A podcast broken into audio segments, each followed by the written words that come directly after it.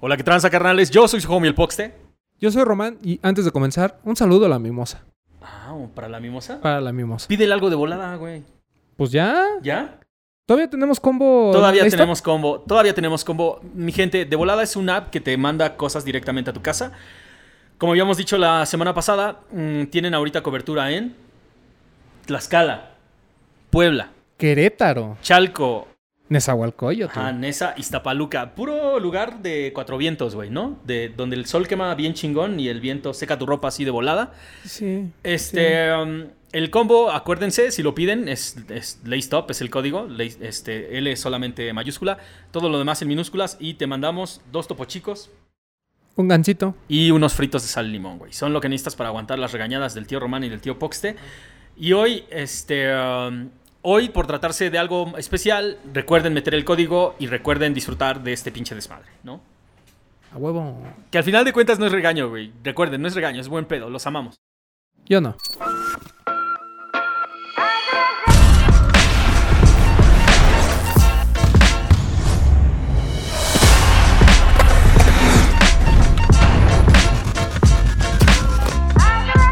Hoy, como ya se dieron cuenta, estamos fuera del estudio en un lugar ejecutivo, cabrón. No es por nada, pero parece como. Yo me siento como los ochentas. Acá, como con el micrófono, la ambientación. No, el, ajá, el mármol, los espejos, güey. No mames, yo me siento en un pedo ejecutivo, cabrón. O sea, Sí, desde sí, sí, de sí, aquí ahorita van a salir las bailarinas, güey. No sé, de, de aquí va a salir la brillantina de repente. Ajá, sí, sí, sí, sí, pero está chingón. Cabrón, ¿dónde estamos, güey? Estamos en la heroica Barrio Warrior Linda Vista. Ahorita vamos a tener una entrevista con Eddie para que nos Uh. cuente absolutamente todo cómo estuvo el pedo, pero yo les tengo que decir que la neta no es... Hay remodelaciones y hay cosas que tiras la casa y lo vuelves a construir. Yo creo que fue lo que hicieron en esta ocasión, güey. Esto quedó, esto quedó en otro nivel, quedó en, en otro, en otro pedo. Este, ¿qué, qué te, qué te ha parecido la tienda hasta ahorita? Yo vine el día de la inauguración y me pareció fantástica. O sea, quedó muy bonita la tienda. Es que sí es otra cosa diferente a lo que era hasta hace unos meses, a lo que es hoy. Es algo así impresionante. Eh, todo se hizo durante la pandemia, de ahorita nos va a contar este Eddie. Pero cuando venimos, a mí me sorprendió mucho sobre todo el uso de este te- cosas como mármol y demás, que normalmente lo asociamos más con unas tiendas más de lujo, ¿no? de alguna forma. Y eh, ahora creo que quedó pues, bastante bien. Se ve muy bien la Barrio Warrior. A mí me encanta cómo quedó, güey. Me late este pedo todo negro con cromo. Eh, Se ve, se ve delgado, se ve deportivo, se ve. O sea, se ve como recién divorciado, güey. Y fabuloso. En la ciudad. Así como soy, soy un pedo nuevo, cabrón. Ahora, para los lanzamientos de la semana, ¿qué es lo que ha estado saliendo que te ha gustado? Mm, me sorprendió mucho el Travis 6. Te sorprendió mucho el Travis 6. No soy fan del. No soy fan ni de Travis ni del Jordan 6. Pero este me pareció fantástico. Para la gente que no lo pudo conseguir, pues obvio, o sea, casi nadie lo pudo conseguir. Estuvieron muy. Estuvo, ¿Cómo estuvo el pedo de lanzamiento, güey? Según yo, nada más Lost lo tuvo. Sí, solo lo tuvo Lost y lo tuvo Sneakers. Mm, fue un poquito menos limitado que el verde. Pero sí es mucho más bonito. Pero en detalles, en color, todo es mucho mejor que el verde. Digo, habrá gente que le gusta más el verde, res- respeto su opinión. Pero para mí, el, este último fue de los mejores. Para mí el infrared va a ser siempre el mejor 6, güey, y no hay, no hay duda de eso. Es que este eh, Travis, toda la parte que tiene en rojo es infrared. Entonces eso le da ese toque como, como OG. Sí lo vi, Está- está muy apar- bonito. ajá, aparte que es, es este... Es que, que- ¿cuál es el, ¿De cuál es el material, güey? Es, este, es gamuza. Es suede, es puro suede nada más, de pelo largo, ¿no? Sí. Y eso hace que se vea mejor que el verde. Está A mí- muy bonito. Sí, a mí el verde no me, no me gusta, ya lo he dicho un montón de veces, para mí parece un par pirata, güey, o sea, como si lo encontraras en el tianguis, uno de esos colorways que quién sabe de dónde salieron, pero, pero eh, este sí, este me, me gustó más o menos cómo se veía, pero ya después, la neta, no tanto. ¿Ya lo viste en persona? No, porque aparte no pedí chichi para él, no lo pude conseguir, así que pues, eh. Bueno, este, cuando lo veas en persona vas a decir. Ah, voy a decir, "Está ay, no chido". quiero, Román, dámelo. Exacto. Ajá, y te lo voy a dar. Este, y aparte, cuando veas el Jordan 6 de Travis, vas a decir, ah, también lo quiero. Este fin de semana, de hecho, hoy jueves, no, hoy viernes, cuando estamos grabando este podcast, se lanzó oficialmente toda la colaboración entre Ivy Park, Beyoncé y Adidas, güey. Que a mí me gustó absolutamente todo. Todo está súper fresco, todo está bien chingón y yo estoy seguro de que todo, se- bueno, yo espero que todo se vaya, güey. Sobre todo la colección de ropa está muy bonita. Digo, es para chicas, pero está, está muy padre. Y los tenis bien. los Forum, bien. ¿Bien? ¿Te cae? Bien. A mí me gustaron un chingo, de hecho. A ver, voy a ver si puedo conseguir un- el, el Forum, el Mid, que tiene que es, eh, que es todo blanco. Ese me gusta un chorro. Y muchísima de la ropa, de hecho, es completamente unisex, güey. Vienen, bien, ajá. Bien específica, específicamente, más bien, bien especificado en donde, este, en la información de las prendas, que viene con tallas de hombres y que viene con tallas de mujeres, güey. Entonces, es bien fácil darle cop a algo de lo que vaya saliendo, porque la neta, hay cosas muy, muy chidas, güey. Y según yo, este, el, el tema de los Forum es que no llegó de mi talla. Entonces también eh, no, lo- no le pongo mucha atención porque sé que probablemente no lo pueda tener. Pero por ejemplo me gustó mucho el de Girls Are Awesome. Ah, el de Girls Eh, Are Awesome es- está bien chingón, güey. Ese está bien chido. Me dejó totalmente con la boca abierta el precio. Cuatro... Ah, no vi el precio. Sí, güey, ¿En serio? 4600, algo así, güey. O sea, está, está cara esa madre. Ya está todo muy caro. El, ah, pues el Travis costó 5700. Sí, de cinco- retail. 5700, güey. Ya todo está muy caro. Por- eh, Pero ¿sabes por qué el precio? No, no, no tengo la. Ajá, no. Pero ya lo habíamos adelantado, que había, se había anunciado en 250 dólares. Pero pues ya me cobraron caro el tipo de cambio. Ya sí, está no mames, está ahí sí se la ¿eh? dejaron caer, güey. ¿Cinco mil, cinco mil cuánto? 700. Uf, ¿sabes en cuánto está la reventa de ese? No, ni idea. Ese sí no lo he ¿Al visto. doble? Ah, nos dicen aquí que está como al doble, güey. Que con casi sí, 12 güey. mil pesos. Y para hacer un Travis Scott, el doble es, no es nada, güey. O sea, 5 mil varitos extra es casi lo que te cobran por un Jordan 1. De hecho, hablando de noticias, nuestros amigos de StockX, máximo respeto a StockX, bueno, la verdad no, este, hicieron una tabla de la relevancia de Bad Bunny. Entonces, dijeron, hicieron como una comparativa de cómo estaba el precio de reventa de todas las colaboraciones de músicos en su primer drop. Estaba Travis, Cardi B, este, J Balvin y estaba eh, Bad Bunny. Y el de Bad Bunny, el, el de First Coffee, la primera semana de lanzamiento eh, llegó a tener un precio de reventa del 300% por encima del retail. 300%, güey. Y Ajá. el de J Balvin andaba sobre el 200 y el de Travis Scott, el primero, que supongo fue el Air Force One en la primera semana, fue de igual como de 150 a 200 y tantos. O sea, era, era Bad Bunny y todos los demás. Así. Eh, ajá, exactamente. Entonces ya estamos aclarando quién ganó ese debate, güey, ¿no? O sea, ya, ya lo estamos cerrando, güey. Bad Bunny cerró ese pedo. Muy cabrón.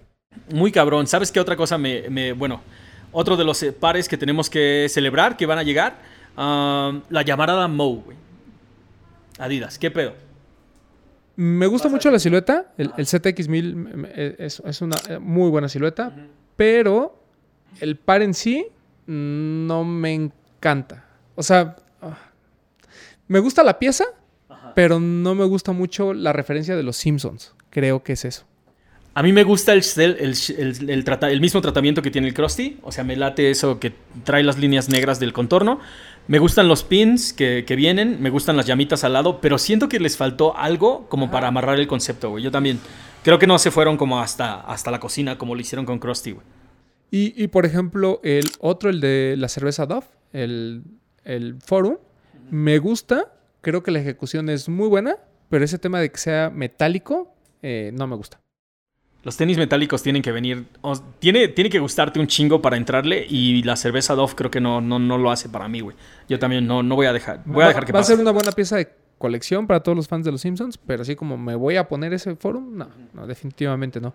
Eh, otro par que, que- que también eh, se lanza, digo, siguiéndonos con Adidas, el ZX de Highs Novelty que ya, ya se lanzó, está muy bueno, la verdad es que sí, altamente recomendable, y falta todavía el de Overkill, el de Graffiti, que seguramente para cuando ustedes estén viendo este podcast ya saben cuándo salió, si salió o no salió. Ajá, y si pudieron darle cup, güey. Pero de que llega a México, llega a México, espectacular. La verdad sí está bien, bien bonito. Sí es top 5 de la serie, o top 3, 5. Top 5 de la serie, güey. Y, ah, y, bueno, para terminar, bueno, ¿qué- ¿y qué te pareció el último, este, la E de evolución, güey? Lo platicamos el programa pasado. Creo que lo único que a mí no me hace sentido es que se llame Evolution, algo que se ve tan retro. Pero está bonito. A mí me gustó. Y ya nada más para cerrar con, con la línea de Adidas, el conejo de chocolate, güey. El... Choco Haze. Ajá, ese. Inspirado en, en el, en el conejo que nosotros conocemos como el conejito de Turín, Ajá, exacto. pero allá se conoce como el conejito de Lint para Pascuas. Mm, la ejecución es muy buena. Sí. El, el color como que ya lo empezamos a digerir un poco, ¿no? Estos cafeces. Eh, los materiales están muy cabrones, pero... mm, ah, el empaque también está bonito. La caja es así como el empaque dorado. De- Sí está chido, pero... Este... Pues no sé por qué no me gusta. Yo creo que es el precio, fíjate. Porque cuesta como 4 mil pesos. esa Sí, el precio es lo que no me está agradando tampoco, güey. Porque la mayoría de las colaboraciones, aún las más caras, rondan como los 3 mil pesos, 3 mil 300. El, y, el, el de Highs Novelty costó 3300. uh, y por la calidad 3300, güey, no mames. O sea, es exactamente la relación que te estoy diciendo. O sea, el precio tiene que concordar con lo que te estás llevando a la casa. Para mí es un par muy chingón y me gusta esa onda de que le tengas que descoser la lengüeta para ver qué es lo que viene adentro, güey. Creo que no he visto suficientes reviews y no he visto suficiente ah, escrito sobre el par, pero según yo, o sea, te puedes, adentro trae unos lace locks y algunas figuritas, pero también hay alguno que trae algo que no traen todos los demás, güey. O sea, es, es como tal cual, como si te llevaras un regalo de, de parte de Adidas y, y esta compañía que está haciendo el par de tenis, güey.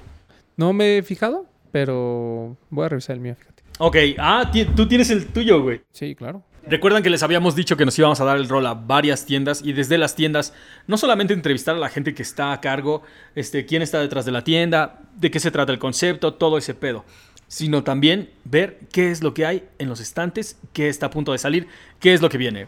Pues yo aquí veo muchos donks. Un chingo de donks, güey. Me gusta, me gusta este colorido. Yo me acuerdo que en algún momento, ahorita Eddie, este, nuestro invitado estelar, nos va, nos va, me, me va a decir si estoy mintiendo, pero en algún momento creo que hubo un pack que era como de cada uno de los colores del arco iris. Había este, uno de diferentes colores, güey. En algún momento los, los, los vi, no me acuerdo por dónde. Este, creo que se vendieron como en una serie completa y eran como ocho colores diferentes. Yo les subo la foto. La foto está aquí. ¡Pac!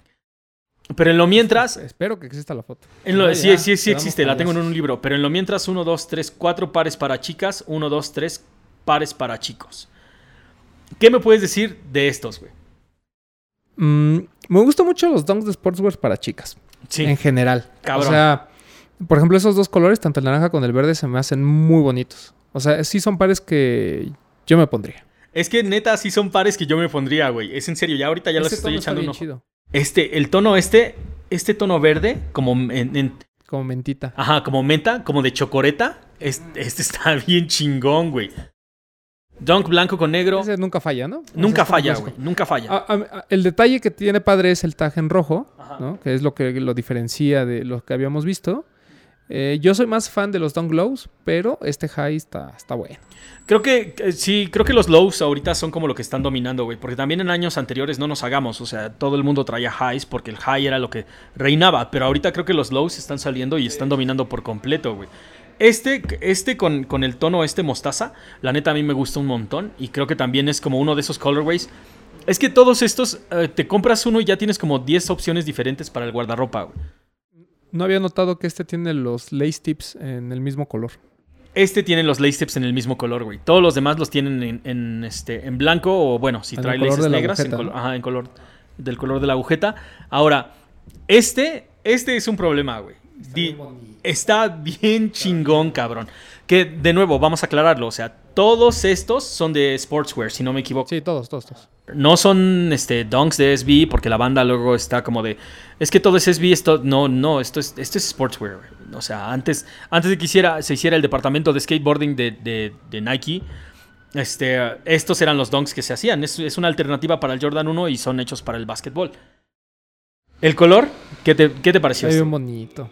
Además, ahorita que están saliendo tantos pares en este University Blue, Ajá. como que también lo traemos de onda, ¿no? Ah, Es es un color perfecto para el verano. Totalmente, güey. El, blan- el blanco con ese azul, como Está baby bien blue, me gusta un montón, güey. Bien, bien bonito. Cabrón. Ahora, espérate. Primero el Free 99, güey. Ok, primero el 99. ¿Qué pedo? Yo solo le tengo un pero al Free 99. Ajá. No me gusta el sush café. No te gusta el sush café, güey. No, todo lo demás es- me parece fantástico, pero el sush café como que no sé. ¿No? O sea, es como si en una fiesta de chavos llega el román, ¿no? O sea, sí, ya, este señor. Ah, sí, sí, sí, sí. O sea, es lo único El- que no me cuadra. El tío reggaetonero, el tío que no sabe sí, bailar sí, sí. reggaetón y de todos modos quiere bailar reggaetón, güey. Pero está muy bonito. O sea, el. el- a mí lo que, lo que me saca de onda luego es que la gente se, siempre se queja, ¿no? De. Es que la forma, es que los materiales y lo que siempre decimos. Pero estos están bien hechos. Está bien, muy cabrón, güey. Muy, muy buenos. Este Me está gusta un montón. Ahora, bueno. Pero este sí está Ajá. bueno. ¿cómo, tú, ¿tú cómo conoces este par, Román? ¿Cómo, Eh, cómo lo has escuchado que, se- que- que lo llaman? Yo lo vi en la página de Nike y se llama Animal Pack. Ani- Es parte de un pack, güey, ¿no? O sea, se- es que según yo, yo había leído que era como el cheetah, güey. Que Sí, tenía sí, un sí, print de exacto. cheetah. Animal Pack, este es el cheetah. Pero no, es, es una jirafa, güey. Sí, porque se ve aquí las figuritas, mira. Ajá, Se y de tú, jirafa. y, y tú, Sí. ajá, sí, cheetah, sí, jirafa. Entonces, no, no, ¿cuál es? es que, espérame, yo lo había visto y también parecía como fuera uno de chita, ¿no? Yo- mira, yo creo que quisieron hacer este uno de chita y ya cuando lo vieron dijeron, ¿sabes qué? Parece más jirafa. Le veo más cara de Le jirafa. veo más cara de jirafa, entonces, pues ya, déjame la jirafa. Pero espérate, ¿qué te parece el sush ahí, el café, güey?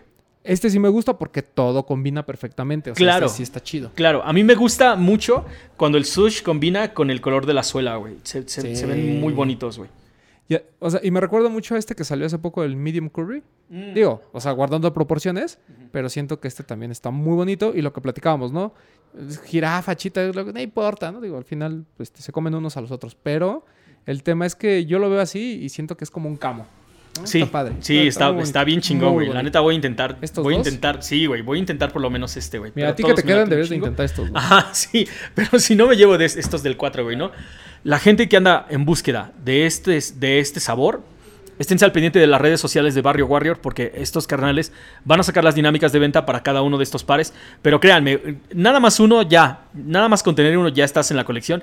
Y si logras armar de, más de uno, si un low, un high y tal vez uno de los de chicos, pff, ya, güey, tienes donks para el resto del año. Bien bonitos. Mira, Muy, con muy- estos dos ya la armaste, ¿no? Sí, La rotación de eh, un mes. Totalmente. Ya, ya tienes la rotación de un mes, güey. Es que es bien cagado porque mucha gente siempre anda buscando donks, güey. ¿Dónde comprar donks? ¿Dónde comprar donks? Oye, ¿sabes dónde compro donks? En todas, las, en todas las boutiques de la Ciudad de México vas a poder encontrar diferentes, güey. Incluso creo que, creo que está en Tafa. Ya, ya, han, ya han estado saliendo algunos pares. Pero hay cosas que solamente salen en tiendas de energía, güey. ¿No? Ese es, ese es como todo el pedo. Empezando por...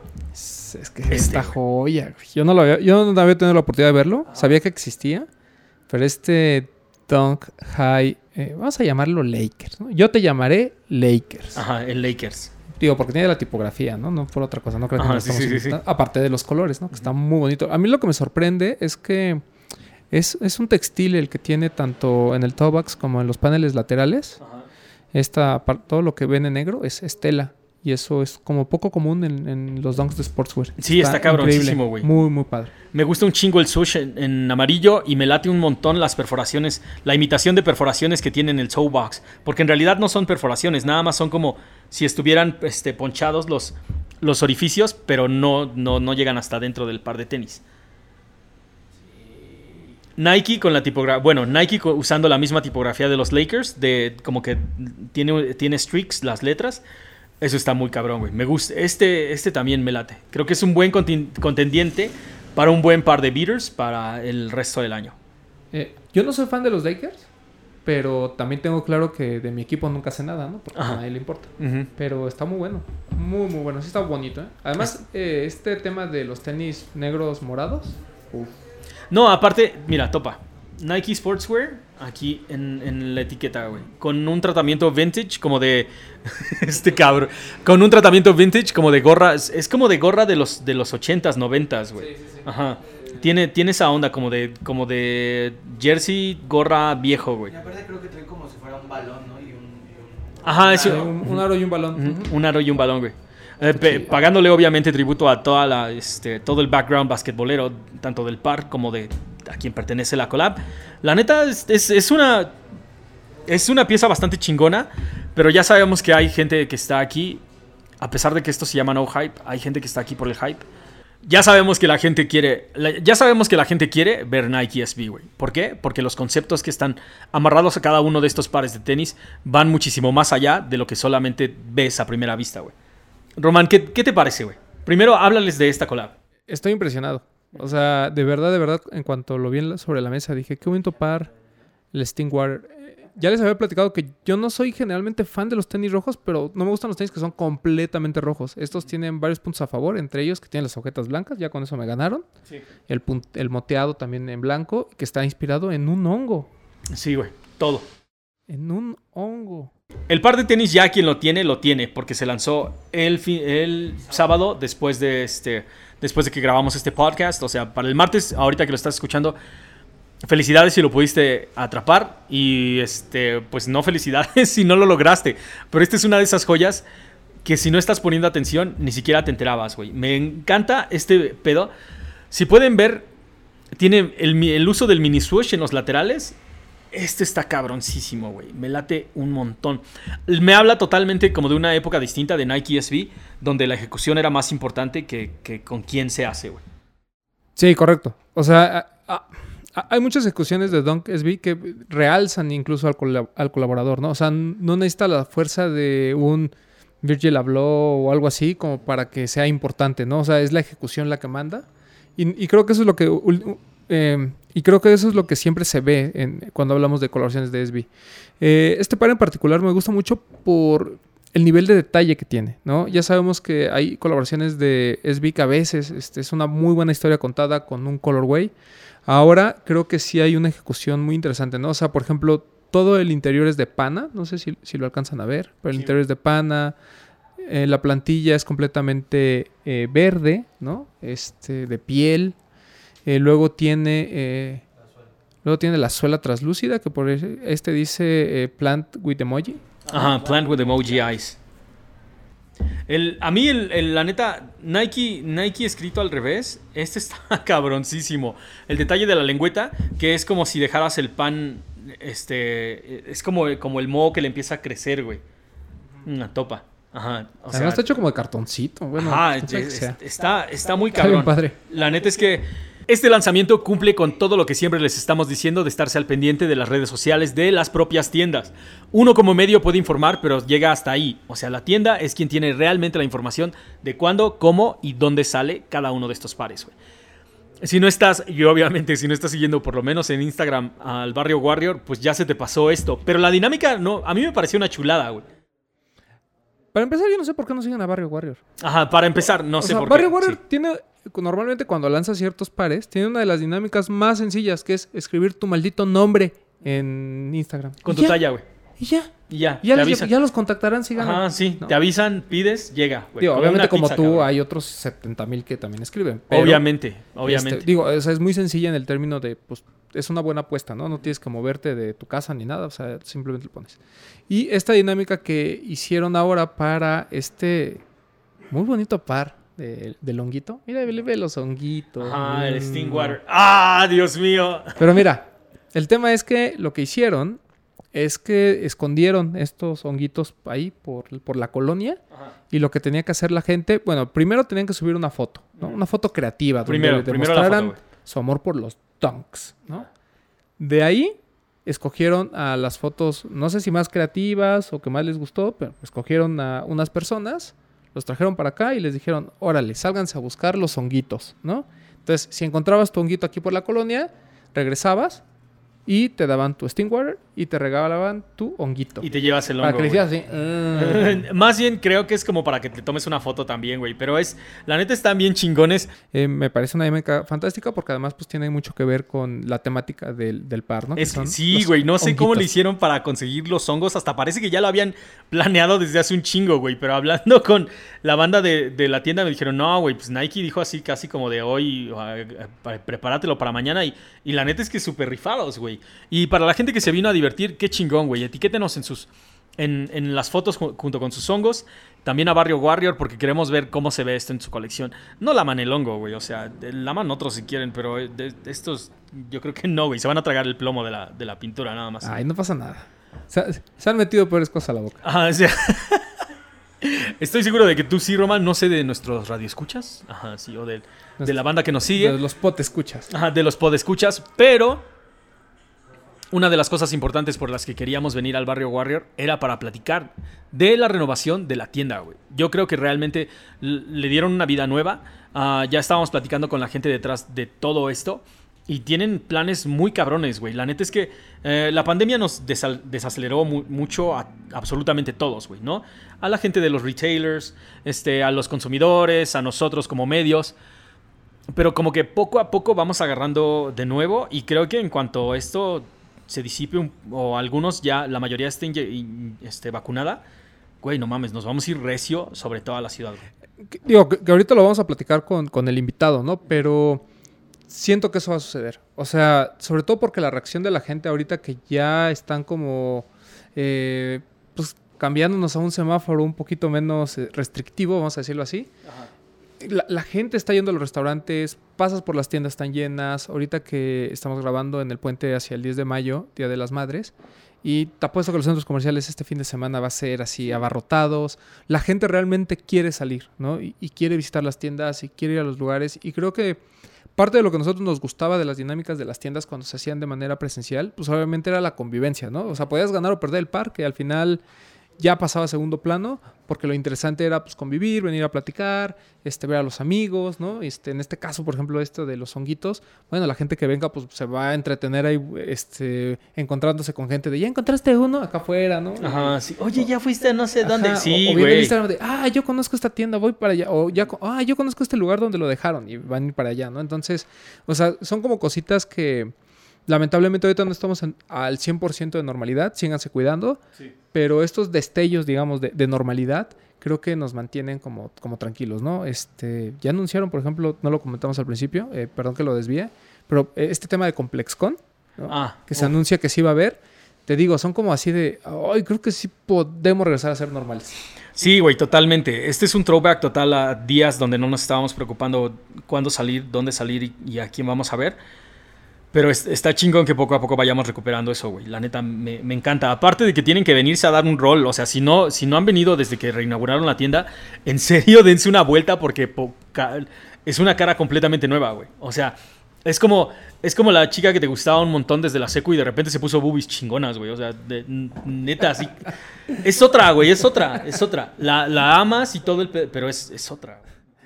Este, pero vengan, vengan, eh, aquí con todas las medidas sanitarias, este, les ponen su alcoholito, eh, les toman la temperatura, tienen que venir con cubrebocas. Nosotros aquí estamos en una cosa grabando, por eso es que no lo traemos. Sí, no, aparte entrar- estamos aislados, no pasa nada, mi gente. Pero estamos ya listos para recibir al invitado.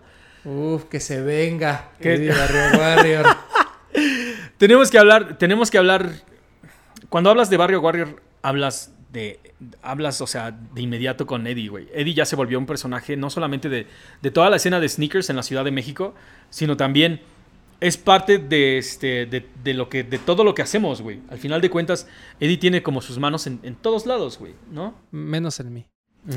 Es como una de. Eso va a cambiar. Ah, sí, pe- Pero ahorita va, va a cambiar eso. Ay, Dios mío. Pero la, la onda es que, la onda es, que es, es muy, muy agradable reconocer a la gente que lleva años en el juego. Y que no solamente eso, sino que también fueron como, como mentores para todos los demás, güey. O sea, Ed- Eddie, eh, pues nosotros prácticamente nos estrenamos aquí en Barrio Warrior, güey. O sea, fue la primera tienda que visitamos y, ah, en forma, como, como Up. Y la neta es que desde entonces para acá es bien chingón ver a todo lo, este, a, a todo lo que han llegado y hasta dónde están ahorita. Este, um, no, solo, no solo Eddie, sino también la tienda en sí, porque la tienda ya tiene su propia personalidad, ya es un ente por completo se- por- separado, güey, ¿me entiendes? O sea, como que vive, respira, tiene su propia comunidad y, y- y todo se vive aquí, güey, aquí dentro de Barrio Warrior. Invitadazo de lujo, para ser el primero. Y ahora estamos invi- invitado. ¿Qué digo invitado? Invitadazo. güey, Como, como se dice, cabrón. Eddie, para la gente que no te conoce, ¿te puedes presentar, carnal? Hola, ¿qué tal? Yo soy Eddie de Barrio Warrior. Pues eh, para los que no me conocen, eh, soy de los socios iniciadores de- del proyecto. Eh, desde que iniciamos he estado al pie del cañón diciendo temáticas, cómo darle el giro a la tienda, viendo cómo, cómo vamos a ir evolucionando y aguantando los, los fregadazos ¿no? de- del pasar de los años. Y pues bueno, al día de hoy aquí estamos, ¿no? Celebrando esta reinterpretación de nuestra tienda, de nuestra locación y este dándole un nuevo giro, ¿no? A todo nuestro, eh, nuestro negocio. Qué chingón, güey. Esa es como la presentación ejecutiva. Así es. Pero ya, Eddie, saca, saca, saca el chisme, güey. La neta, es, es un gustazo, primero, como, como estaba diciendo hace ratito, es un gustazo regresar por fin, porque nosotros sentimos que es como, como venir a casa, güey. Es en serio. Gracias, Es- güey, esta fue la primera tienda a la que visitamos así en forma y, y venimos a cubrir el lanzamiento del, del Bread, güey. El lanzamiento del, del Jordan 1 Bread. Sí, estuvo sí, bien, estuvo bien bueno, divertido, estuvo bien chido, güey. Ese día este, me lo gané y, y neta, no, y les digo, es, es pura suerte, mi gente, es pura suerte. Estaba mi nombre en la tómbola, güey. Se logró. Sí, así es. Pues en realidad esa vez fue ah, también un momento icónico acá para la tienda porque no solo queríamos eh, tomar el lanzamiento como, ok, llega este par, se vende y vámonos, ¿no? Queríamos hacer eso, ¿no? Justo una celebración del regreso del bread y por eso convocamos amigos, convocamos a los medios y lo que hicimos fue pues hacer toda una fiesta en torno al bread, ¿no? Y que al último culminara en ganarte o este ganar la temática, ¿no? Para poder adquirir algún alguno de los pares. No, y además, digo, para la gente que a lo mejor no sabe cómo funcionó, este, todo esto, bueno, todo esto antes de antes como estaba antes, se adornó, ¿no? De este pares OG de, de, Jordan, este mucha infografía, este sí, ¿cómo se llama? infografía, ¿no? Pues, mucha mucha memorabilia al respecto. Entonces, eh, fue una fiesta además con vamos a llamarlo fiesta entre comillas, pero fue una convivencia bastante saludable, bastante bonita, ¿no? Sí, sí, sí, güey. Y algo que nos gustaba mucho de las rifas presenciales, sobre todo en tiendas como Barrio Warrior, es justamente el ambiente, ¿no? Que, que la banda pues puede ganar o puede perder, pero siempre se va satisfecho. Y más aquí porque pues pasabas, veías las piezas, veías lo que había y decías, órale, o sea, al menos vine a conocer, ¿no? Un pedazo de historia. Era como un museíto. No, no solamente eso, güey. ¿Qué no ese día también estaban tatuando? Sí, también, En un amigo estuvo ahí tatuando unas piezas, el que se tatuara este iba ahí a participar, tenía más chances, ¿no? De, tenía más folios para poder ganar. No mames, güey. Más, más tiempos como esos, Eddie, sí, la neta. estuvo increíble. El niño trajo un buen de pares también para forrar las paredes. Kurt hizo ahí un arte que regalamos unos pósters. El pinche pin también este, dio unos pines que se regalaron. Eh, Arnold Espadas hizo una pieza que también se, se regaló. O sea, si no ganabas uno de los pares, ganabas algo más de todos los, los partners que estaban ahí este, apoyando, ¿no? Entonces estuvo increíble, estuvo brutal esa vez. Todo sonaba chingón, menos lo de Arnold Espadas, ¿no? Güey, ah, cierto, máximo respeto. Ah, máximo respeto al señor Arnold y su trabajo. Pero a ver, Eddie, para la gente que no te conoce, y, y vamos a empezar desde muchísimo antes, güey. ¿Cuándo empezó el amor de los, por los tenis para Eddie, güey? Eh, cuando empecé a patinar, como a los 13, 12 años más o menos, de ahí este, mi papá vendía mezclilla, eh, pantalones de mezclilla en Tepito, se vino abajo ese boom por toda la piratería de la mezclilla y empezó a, traer calzado de skate.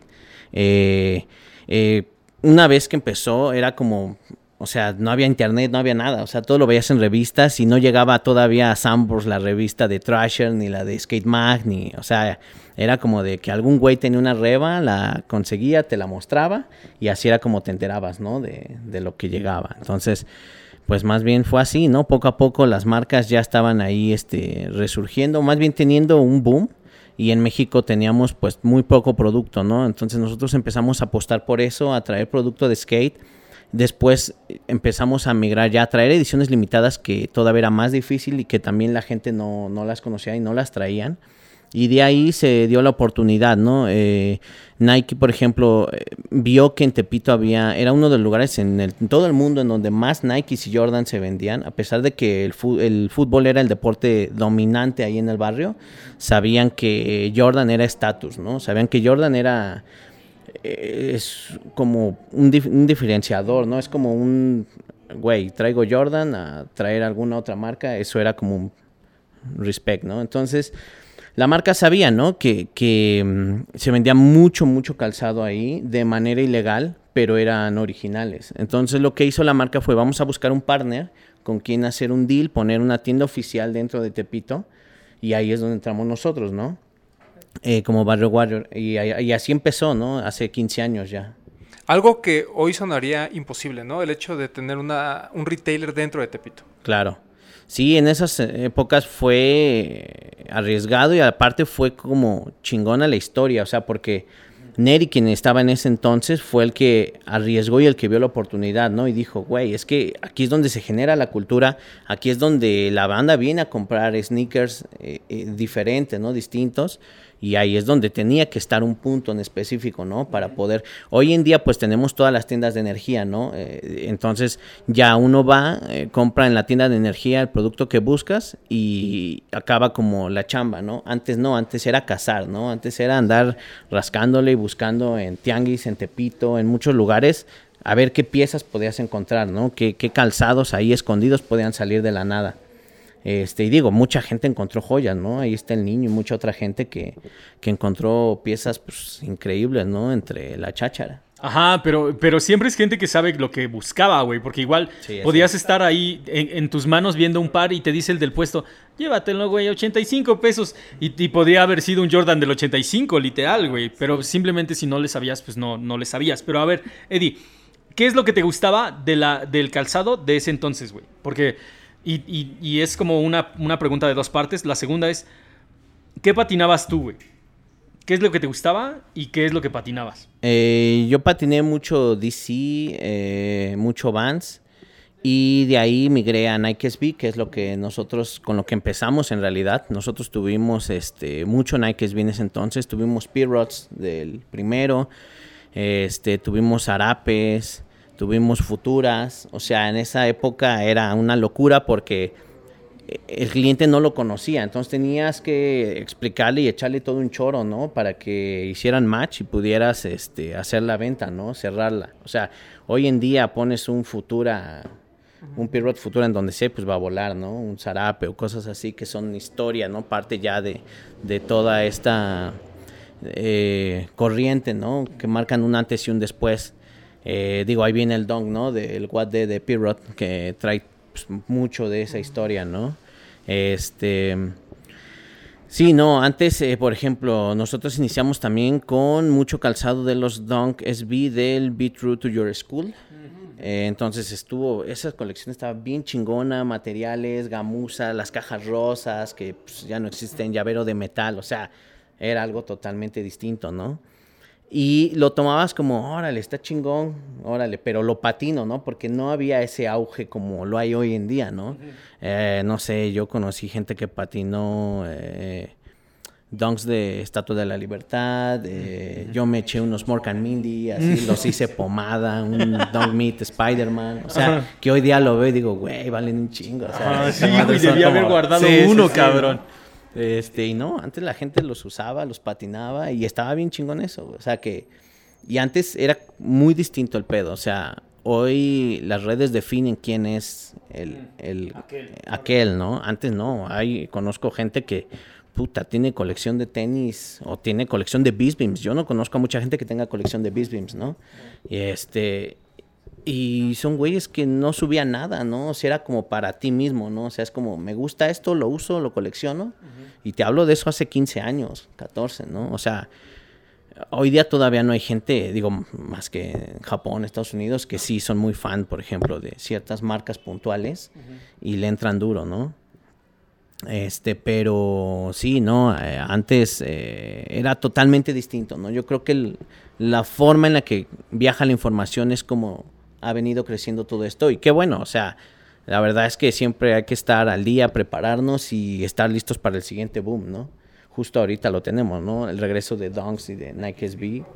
Que, que, o sea, digo, también para, para que la gente se, se dé una idea de esto, para muchos patinadores era como, eh, vamos, a decirlo, eh, como que era una vertiente muy rara de entender, ¿no? O sea, por un lado te- sabías que los pares se destruían al patinar, pero por otro lado Nike, que además era una marca que no había figurado de- en- dentro de la escena de skate como tal, o sea, no tenía una línea de skateboarding, independientemente de que muchos patinadores adoptaron, ya sabemos estas historias del Jordan 1, el Blazer, que los adoptaban porque los encontraban en, en oferta y los decidían patinar, ¿no?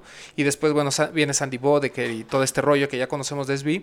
Y comienza esta nueva era en la que el Dunk es, la estrella principal, pero era un tema como de, pues, si los voy a destrozar, como por qué te esfuerzas, ¿no? En, en- en contarme una historia, en, en colaborar, en poner materiales, pero creo que también al mismo tiempo fue lo que atrajo a, a otro mercado que decía, pues a lo mejor no sé patinar, pero son piezas que puedo coleccionar, ¿no? O sea, estaba, vi- vivía al mismo tiempo sobre dos polos, SB, ¿no? Eh, sobre la gente que los destrozaba y sobre la gente que los, que los añoraba, ¿no? Que, que los tenía ahí guardados como realmente una pieza de colección. Es que, ¿sabes cuál es la onda, güey? Todo lo que tiene que ver con el skate, y Eddie me va a dar completamente la razón, todo es estéticamente bien, bien chido, güey. O sea, las ruedas nuevas, no mames, se ven bien chingonas, güey. Un par de trucks nuevos, brillantes, no o si tienen algún cromado de algún otro color, se ven chingones. El arte que utilizan en los decks, güey, no mames, o sea, todo, todo lo, eso es, eso es lo más cabrón del skate, güey, porque todo lo que hacen está muy bien hecho, gráficamente, este, dis- di- di- diseñado de una manera muy, muy agradable a la vista, pero está hecho para destruirse, güey. O sea, por más que te guste la, la gráfica de una tabla, o sea, no es, no es realmente tu tabla hasta que le empiezas a dar en la madre, güey. Y de repente te das cuenta que la tu parte favorita de la gráfica igual ya no existe, güey, ¿no? Ya la raspaste con el tubo. Pero, pero eso es, eso es lo más chingón de estos, bueno, de toda ese legacy que tiene la marca sobre el skate, güey. Sí, sí, justo.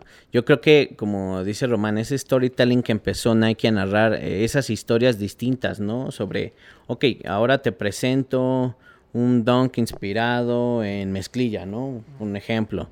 O materiales que a lo mejor no patinarías, pero que van mucho del patinador, ¿no? Un Rhys Forbes, eh, o sea, como por qué quería que tuviera mezclilla, o por qué quería hemp, eh, o por qué quería camos, o, o sea, eso también está chingón, ¿no? Un Richard Mulder que era un dunk blanco con azul, ¿por qué el colorway? ¿Por qué el gusto de él y verlo plasmado ahí, ¿no? Un Danny Supa, o sea, no sé, esa era como el golden era, ¿no? De, de toda esa época en la que inició todo esto y el primer team de Nike, ¿no? Eh, Pirot también con, con las inspiraciones. Creo que Pirot fue al que más le echaron, ¿no? O sea, ya al hacer Pirots con Jordan, con Futura, con Michael Hernández, que es el zarape, con pues Tash, eh, Andy Jenkins, que no salió, que eso estaba chido porque había ahí como un prototipo, este, y se dice que sí, que no, entonces esas historias son lo que yo creo que hizo que esto permeara no nada más a la gente que patina, a la gente que colecciona tenis, sino a la gente que también le entra al arte, al graffiti, al diseño. O sea, creo que esa fue la puerta, ¿no? Para abrir la llave a, a no nada más el, el skater, sino también a, a muchas otras personas que no patinaban, pero tenían el gusto por el artista, por los colores, por el diseño, ¿no?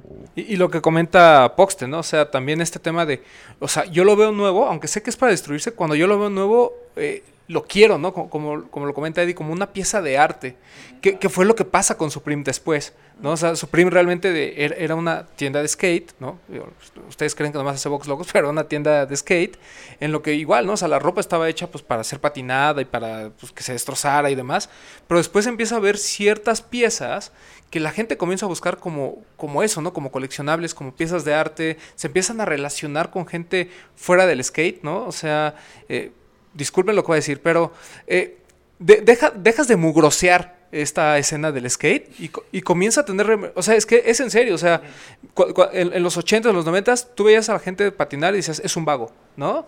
Es, es gente que, que se droga, ¿no? Es Las mamás, sí, de, no patines porque es gente que se droga, ¿no? Y, y, y ahorita la verdad es que no solo han creado una escena, sino que a principios de los 2000 muy impulsado eh, eh, por todo lo que se dio con Nike y con demás, pero también porque había muchas figuras que eran muy respetadas que comenzaron a involucrarse en este mundo y hacer colaboraciones tanto con Nike SB, que fue lo más popular, como con Supreme, que también despegó, como con otras este, marcas alrededor, ¿no? Güey, o sea, eh, hay skaters ahorita como Blondie, que, que, o sea, es un modelo para pasarela, güey. Un chingo de gente que se ha convertido. Dylan, que ya falleció. O sea, hay, mu- hay, hay mucha gente muy importante que ha llevado como la cultura del skate a- hacia el mainstream, pero eh, un mainstream aún más elevado. güey. Sí, correcto. Porque yo no nada más se trata como de ahora verlo ya en una serie, en tu serie favorita que el que protagoniza patina, sino que ya es más bien en la revista que tu hermana lee, que no tiene nada que ver contigo, sale tu skater favorito, güey. Y, y eso habla de una evolución cabroncísima de la cultura, pero no vamos a despegarnos primero. Prim- eh, yo quería empezar y nos saltamos por completo, pero hay que aventar un poquito de contexto para la gente que, bueno, sabemos que tenemos muchos seguidores en Colombia, en, en Sudamérica, en un montón de lugares, güey. ¿Qué este pito ibas a preguntar? Ajá, y que, ajá, hay que, hay que empezar por ahí, Sí, sí, sí, güey. hay que empezar por ahí, porque la gente dice, ah, ok, tenías un retailer en Tepito. Eh, ¿Qué, Que es Tepito, ¿no? Sí, ¿quieren explicar Tepito? Para la gente que no es de la Ciudad de México. Sí, Ajá. eh, Tepito, pues eh, desde épocas antiguas, o sea, el nombre, o sea, si buscas ahí las etimologías y eso, viene de Teocultepitón y de algunas otras traducciones. Era un lugar en donde aventaban a toda la banda desterrada que se chingaba cosas. Entonces ahí los emperadores aventaban a toda la banda y todos ahí hacían trueque, todos ahí hacían business de lo que se habían chingado, de frijol, de pescado, de lo que quisieras. Entonces está bien chingón que a partir de tantos años, Tepito siga siendo un lugar único, comercial, en donde sigas obteniendo cosas así como en esa época Dunks SBs, que no había en uno, ningún otro lugar más que en tiendas especializadas. Eh, y productos, pues, no sé, ropa, qué sé yo, o sea, un chingo de cosas, ¿no? Entonces, tiene un, un bagaje cultural bien cabrón Tepito porque es uno de los barrios que siguen conservando su identidad como barrio. O sea, son pocos yo creo los barrios en el país que tienen esa identidad, que todavía conservan y que la gente sabe. O sea, cualquier persona en, en la ciudad sabe qué es Tepito, ¿no? Para muchos significa peligro, para muchos significa comercio, para muchos significa eh, fuente de ingresos. O sea, cada quien le da un significado distinto, pero la realidad es que Tepito es un lugar, una zona de comercio, ¿no? Una zona donde comes bien chingón, una zona donde encuentras, no sé, si le entras a las antigüedades, cosas así, encuentras cosas bien cabronas. Yo, yo que le entré un rato a coleccionar videojuegos, ahí encontré puta, sin fin de consolas y cosas así, entonces para mí era como el paraíso estar en Tepito, ¿no? Porque comías súper chingón, el, el, el, pues estaba nuestro negocio, eh, entonces todo se conjuga, ¿no? Eh, yo creo que Tepito es eso, un barrio eh, trabajador que sigue conservando hasta el día de hoy sus raíces y que tiene muy presente que si no le chingas te mueres, o sea, o, luchas o o pereces, ¿no? Entonces es como, no sé, hoy vendes eh, mezclilla, al otro día vendes tenis, ¿no? hay quien vende a lo mejor no sé, calzado y al otro día vende ropa y así vas migrando, ¿no? Dependiendo de las necesidades y, lo que la clientela vaya pidiendo. Pero sí, es uno de, yo creo que es eso, un barrio donde hay mucho comercio. Y donde bailas con la changa hasta las 3 de la mañana. Eso, chingonamente. No, y, además, o sea, eh, justamente por eso viene la importancia de que el primer barrio Warrior haya sido en Tepito, ¿no?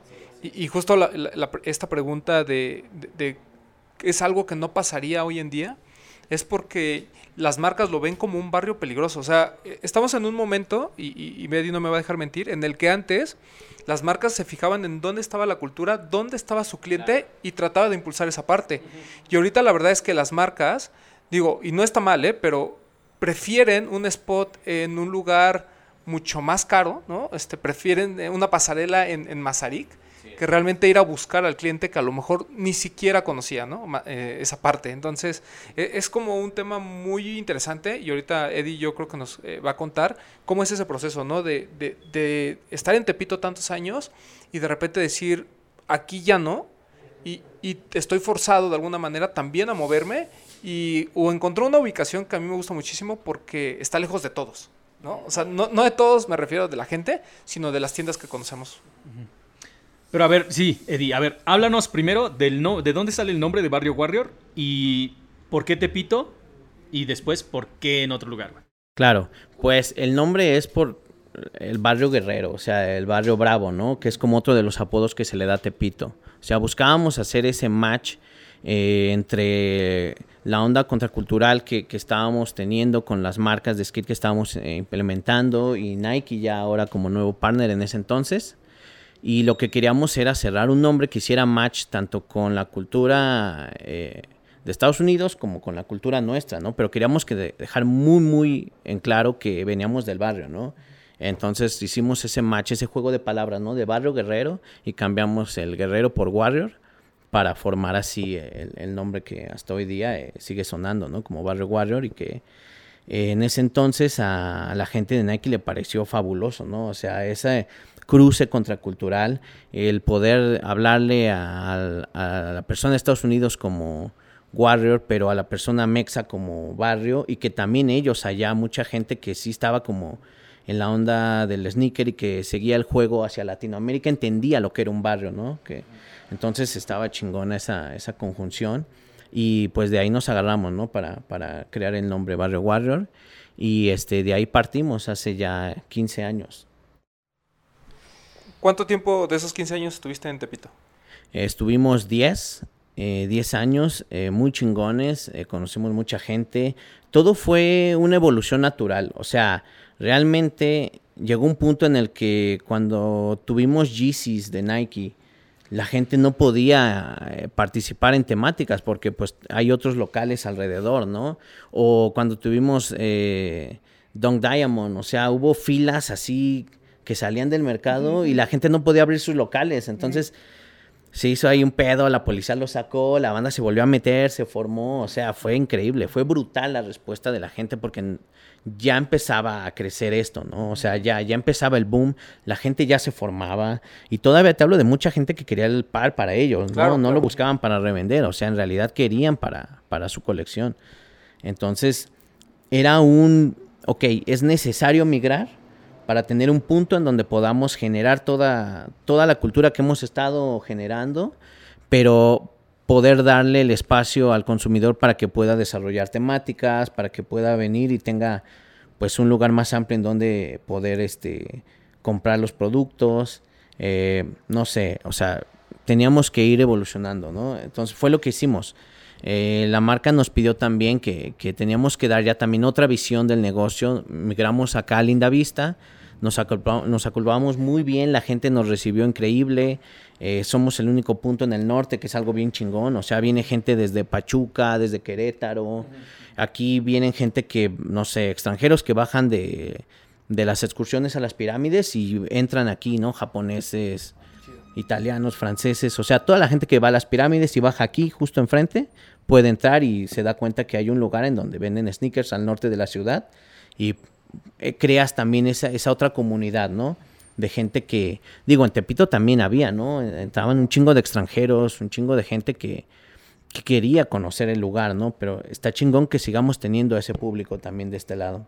Eh, Eddie, al principio no- nos, nos comentabas, ¿no? Que mucho tuvo que ver esta eh, onda de que la gente de Nike vio que su producto se vendía en Tepito, ¿no? Y el cliente iba a ir a buscar los Nike originales, ¿no? Que es un tema que ya hemos platicado en otros podcasts, cómo evolucionó de ser Tepito la referencia para encontrar estas joyas y tenis originales, ahora ser pues, un lugar en el que es más fácil encontrar piratería que una de estas joyas que se encontraba antes. ¿Tuvo algo que ver este efecto que sucedió en Tepito para que la mis- las mismas marcas te dijeran, sabes qué, Eddie, yo te recomendaría que te salieras de ahí? Sí, yo creo que también tuvo algo que ver. O sea, es, es lógico. O sea, eh, hace 15 años, ponle que éramos 600 y cacho locales y solo 6, 5 vendían piratería. Ahora un 80-70% tiene piratería. Entonces, obviamente, eso hizo que la marca nos pidiera migrar a otra zona y una mejor exposición para justo lo que les platicaba, ¿no? Tener una mejor experiencia de compra.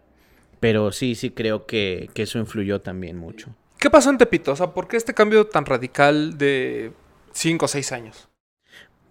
La verdad no sé, tengo ya rato fuera. Yo creo que es, no sé, demanda, ¿no? O sea, yo lo viví en su época con mi papá cuando vendía el mezclilla y pues, no le iba mal. De repente se vino abajo por el boom de la piratería, de la mezclilla. Entonces, adiós, se acabó ese business.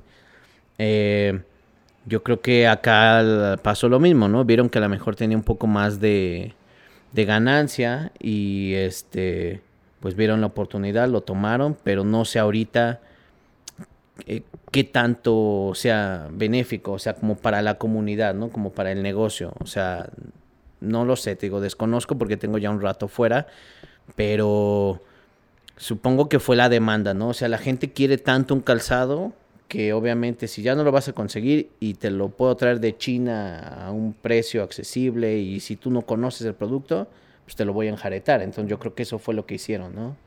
Este, la demanda del producto, ¿no? O sea, esto creció tanto que hay quien sí, si no lo puedo tener eh, original, pues va a decir, bueno, lo compro pirata, pero yo creo que siempre hay opciones, ¿no? Siempre hay cosas que hacer producto nuevo siempre va a haber, iniciativas nuevas, historias interesantes, entonces yo creo que solamente es estar ahí al pie del cañón, buscando, este, eh, ju- jugándotela en las temáticas, participando, eh, como bien lo decía Poxten, ¿no? O sea, eh, la gente se queja mucho, pero no va a las tiendas a hacer las dinámicas, ¿no? No, no mandas tu comentario, o sea, tampoco eh, vas a salir todo el tiempo, o sea, eso es real. O sea, una, no sé, una tienda a la que le llegan 7000 comentarios y tienes que escoger entre esos 7000 a los ganadores, pues obviamente rara vez te va a tocar que ganes otra vez, pero ya ahora con esta nueva, eh, eh,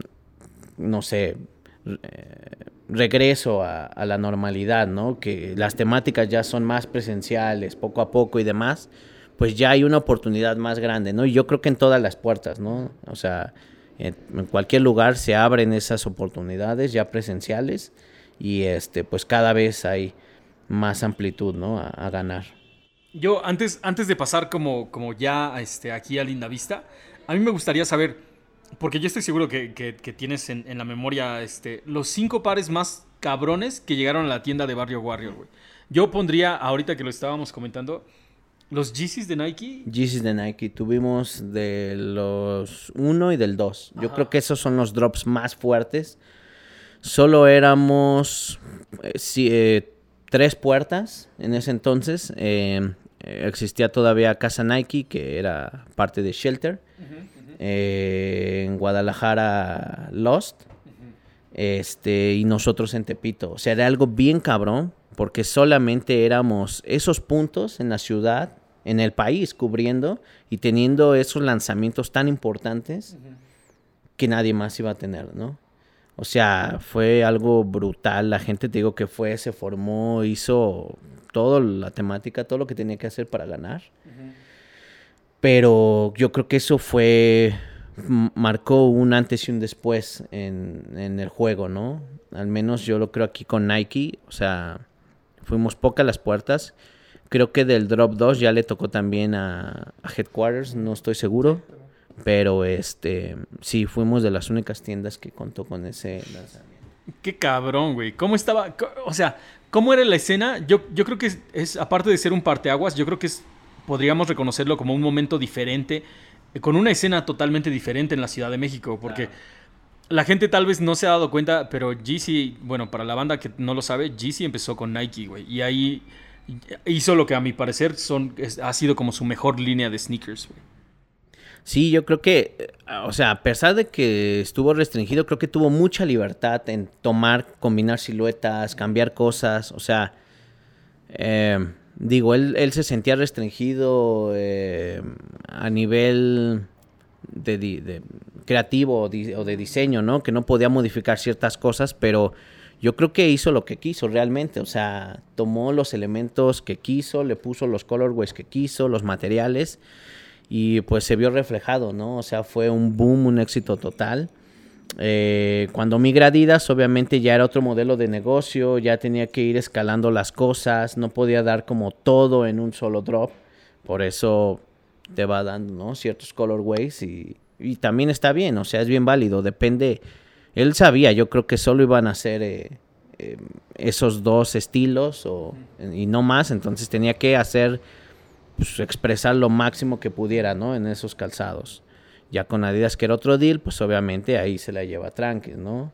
Te muestra ahorita el rojo, luego el verde, luego el negro y así, ¿no? Hasta que ya tienes 100 colores, pero está bien, o sea, a fin de cuentas es parte de su propuesta, de lo que diseña y es bien válido. Ahora, de, aparte de los de- del, del GC1 y el 2, ¿qué otros pares de tenis recuerdas que hayan sido como el gran boom en la Ciudad de México? Mm, Día de Muertos. Dunk Día de Muertos fue algo así brutal. Este, gente de Japón venía, iba a Tepito a conseguirlos. Aparte, había algo bien chingón, bien interesante que la página de Nike SB tenía un mapa donde estaban todos los puntos de, del planeta que contaban con la cuenta. Entonces nosotros aparecíamos ahí como Tepito y estaba bien cabrón que tú te metías al localizador de tiendas y buscabas Ciudad de México y te parecía eh, Barrio Warrior Tepito, ¿no? Entonces la banda venía porque había visto que en la página de Nike SB aparecía Ahí aparecía Tepi- llegaba gente de Japón, de Alemania, de China, de Australia, o sea, puta, sin fin de gente ahí este, por conseguir los, los donks eh, Día de Muertos. Y es bien raro porque para ese entonces la banda que estaba en el game era poca, o sea, la banda que, que estaba en el sneaker culture ya lo había conseguido y sobraban piezas. O sea, si querías podías comprar dos, tres, cuatro y, las, y seguía habiendo stock. Entonces había gente de otros países que vino y sí compró una, dos, tres piezas. O sea, fue algo muy chingón porque la gente de acá vio como, güey, a ver, ¿por qué estos güeyes se están interesando más que nosotros mismos, no? Entonces empezó como que la gente a ver qué pedo, a investigarle un poco más, a ver de dónde iba y ver la trascendencia que iba a tener a un futuro, ¿no? Eh, pares como ese dunk. Entonces sí fue algo, algo, algo bien chingón. Es que se estuvo cabroncísimo. Creo que es un, un momento cultural para la Ciudad de México muy cabrona porque es de los primeros, bueno, de los pocos pares que se han hecho con temática de la Ciudad de México que realmente tienen que ver, o sea, no solo, no solo es el hecho de ponerle al, al último este, NMD que salió la marca de las tres franjas, que sí es un salto muy grande, güey, ¿no? O sea, pero eso sí tiene que ver con México, uno, y número dos, es un par de tenis que sí querías en tu colección, güey. La gente que se movió a conseguirlo, no, o sea, es que el, el pedo es que la comunidad era tan pequeña que había como para que, para llenar esa necesidad de, esa, de la comunidad en ese entonces, güey, ¿no? Cada uno de los pares llegaban con suficiente espacio como para menearse, porque yo me acuerdo que todavía ibas al barrio y encontrabas pares muy chingones, güey. Encontrabas, tal vez no era el último lanzamiento de Nike SB, pero sí tenía Nike SBs muy cabrones que ahora dices, eh, buscas en StockX y ahí estaban, güey. Ahí estaban y a precio de retail, güey. Sí, sí, sí. ¿Cuándo te diste cuenta? ¿Cuándo te diste cuenta, Eddie, que, el, que Nike SB cambió por completo, güey? Cuando dijiste, no mames, esto ya está descontrolado? Eh, fue gradual. Eh, yo creo que después vinieron los donks de los tres osos, también fue otro boom, pero seguían en repisas. O sea, por ejemplo, tuvimos nuestro lanzamiento, los clientes eh, como frecuentes lo compraron y había todavía un stock, ¿no? Para la gente que llegaba a la tienda y, ah, mira, están, y se los llevaban, ¿no? O sea, hoy día tú sabes que eso se va en segundos, ¿no? Sí, o no, sea, no, no. nunca va a haber nada de eso en repisas. Eh, no sé, eh, ¿qué más te, te puedo hablar sobre Don Glow Kuwahara, el de E.T., eh, inspirado en la bici, ¿no? En la Kuwahara, este, también fue algo bien chingón en ese entonces. Eh, Dong de Freddy Krueger, tuvimos también ahí en exhibición unos, también este... En exhibición. En exhibición para que estuvieran ahí este, y la gente pudiera ir, verlo. En exhibición. Pues en realidad, en realidad era el mío. Lo puse, o sea, no lo iba a vender, estuvo ahí en exhibición, eh, pero contamos con mucha suerte. También tuvimos un sample y ese sí lo tuvimos a la venta. Después llegó alguien de los que ustedes ya conocen en la escena, este, y se lo, y se lo llevó. Pero sí tuvimos eh, uno ahí de exhibición para que la gente lo viera y en realidad viera, pues, una pieza que hasta para nosotros iba a ser difícil, ¿no? Volver a encontrar o, o tener cerca de. Entonces, um, creo que sí hubo muchas piezas icónicas que marcaron como ese antes y ese después. Después hubo como una sequía de, de Nike SB en la que solo se enfocaron como más en el core del de, skate, sí es mostrarse como una marca de, skate y dejaron un poquito al lado todas las, historias, ¿no? Interesantes.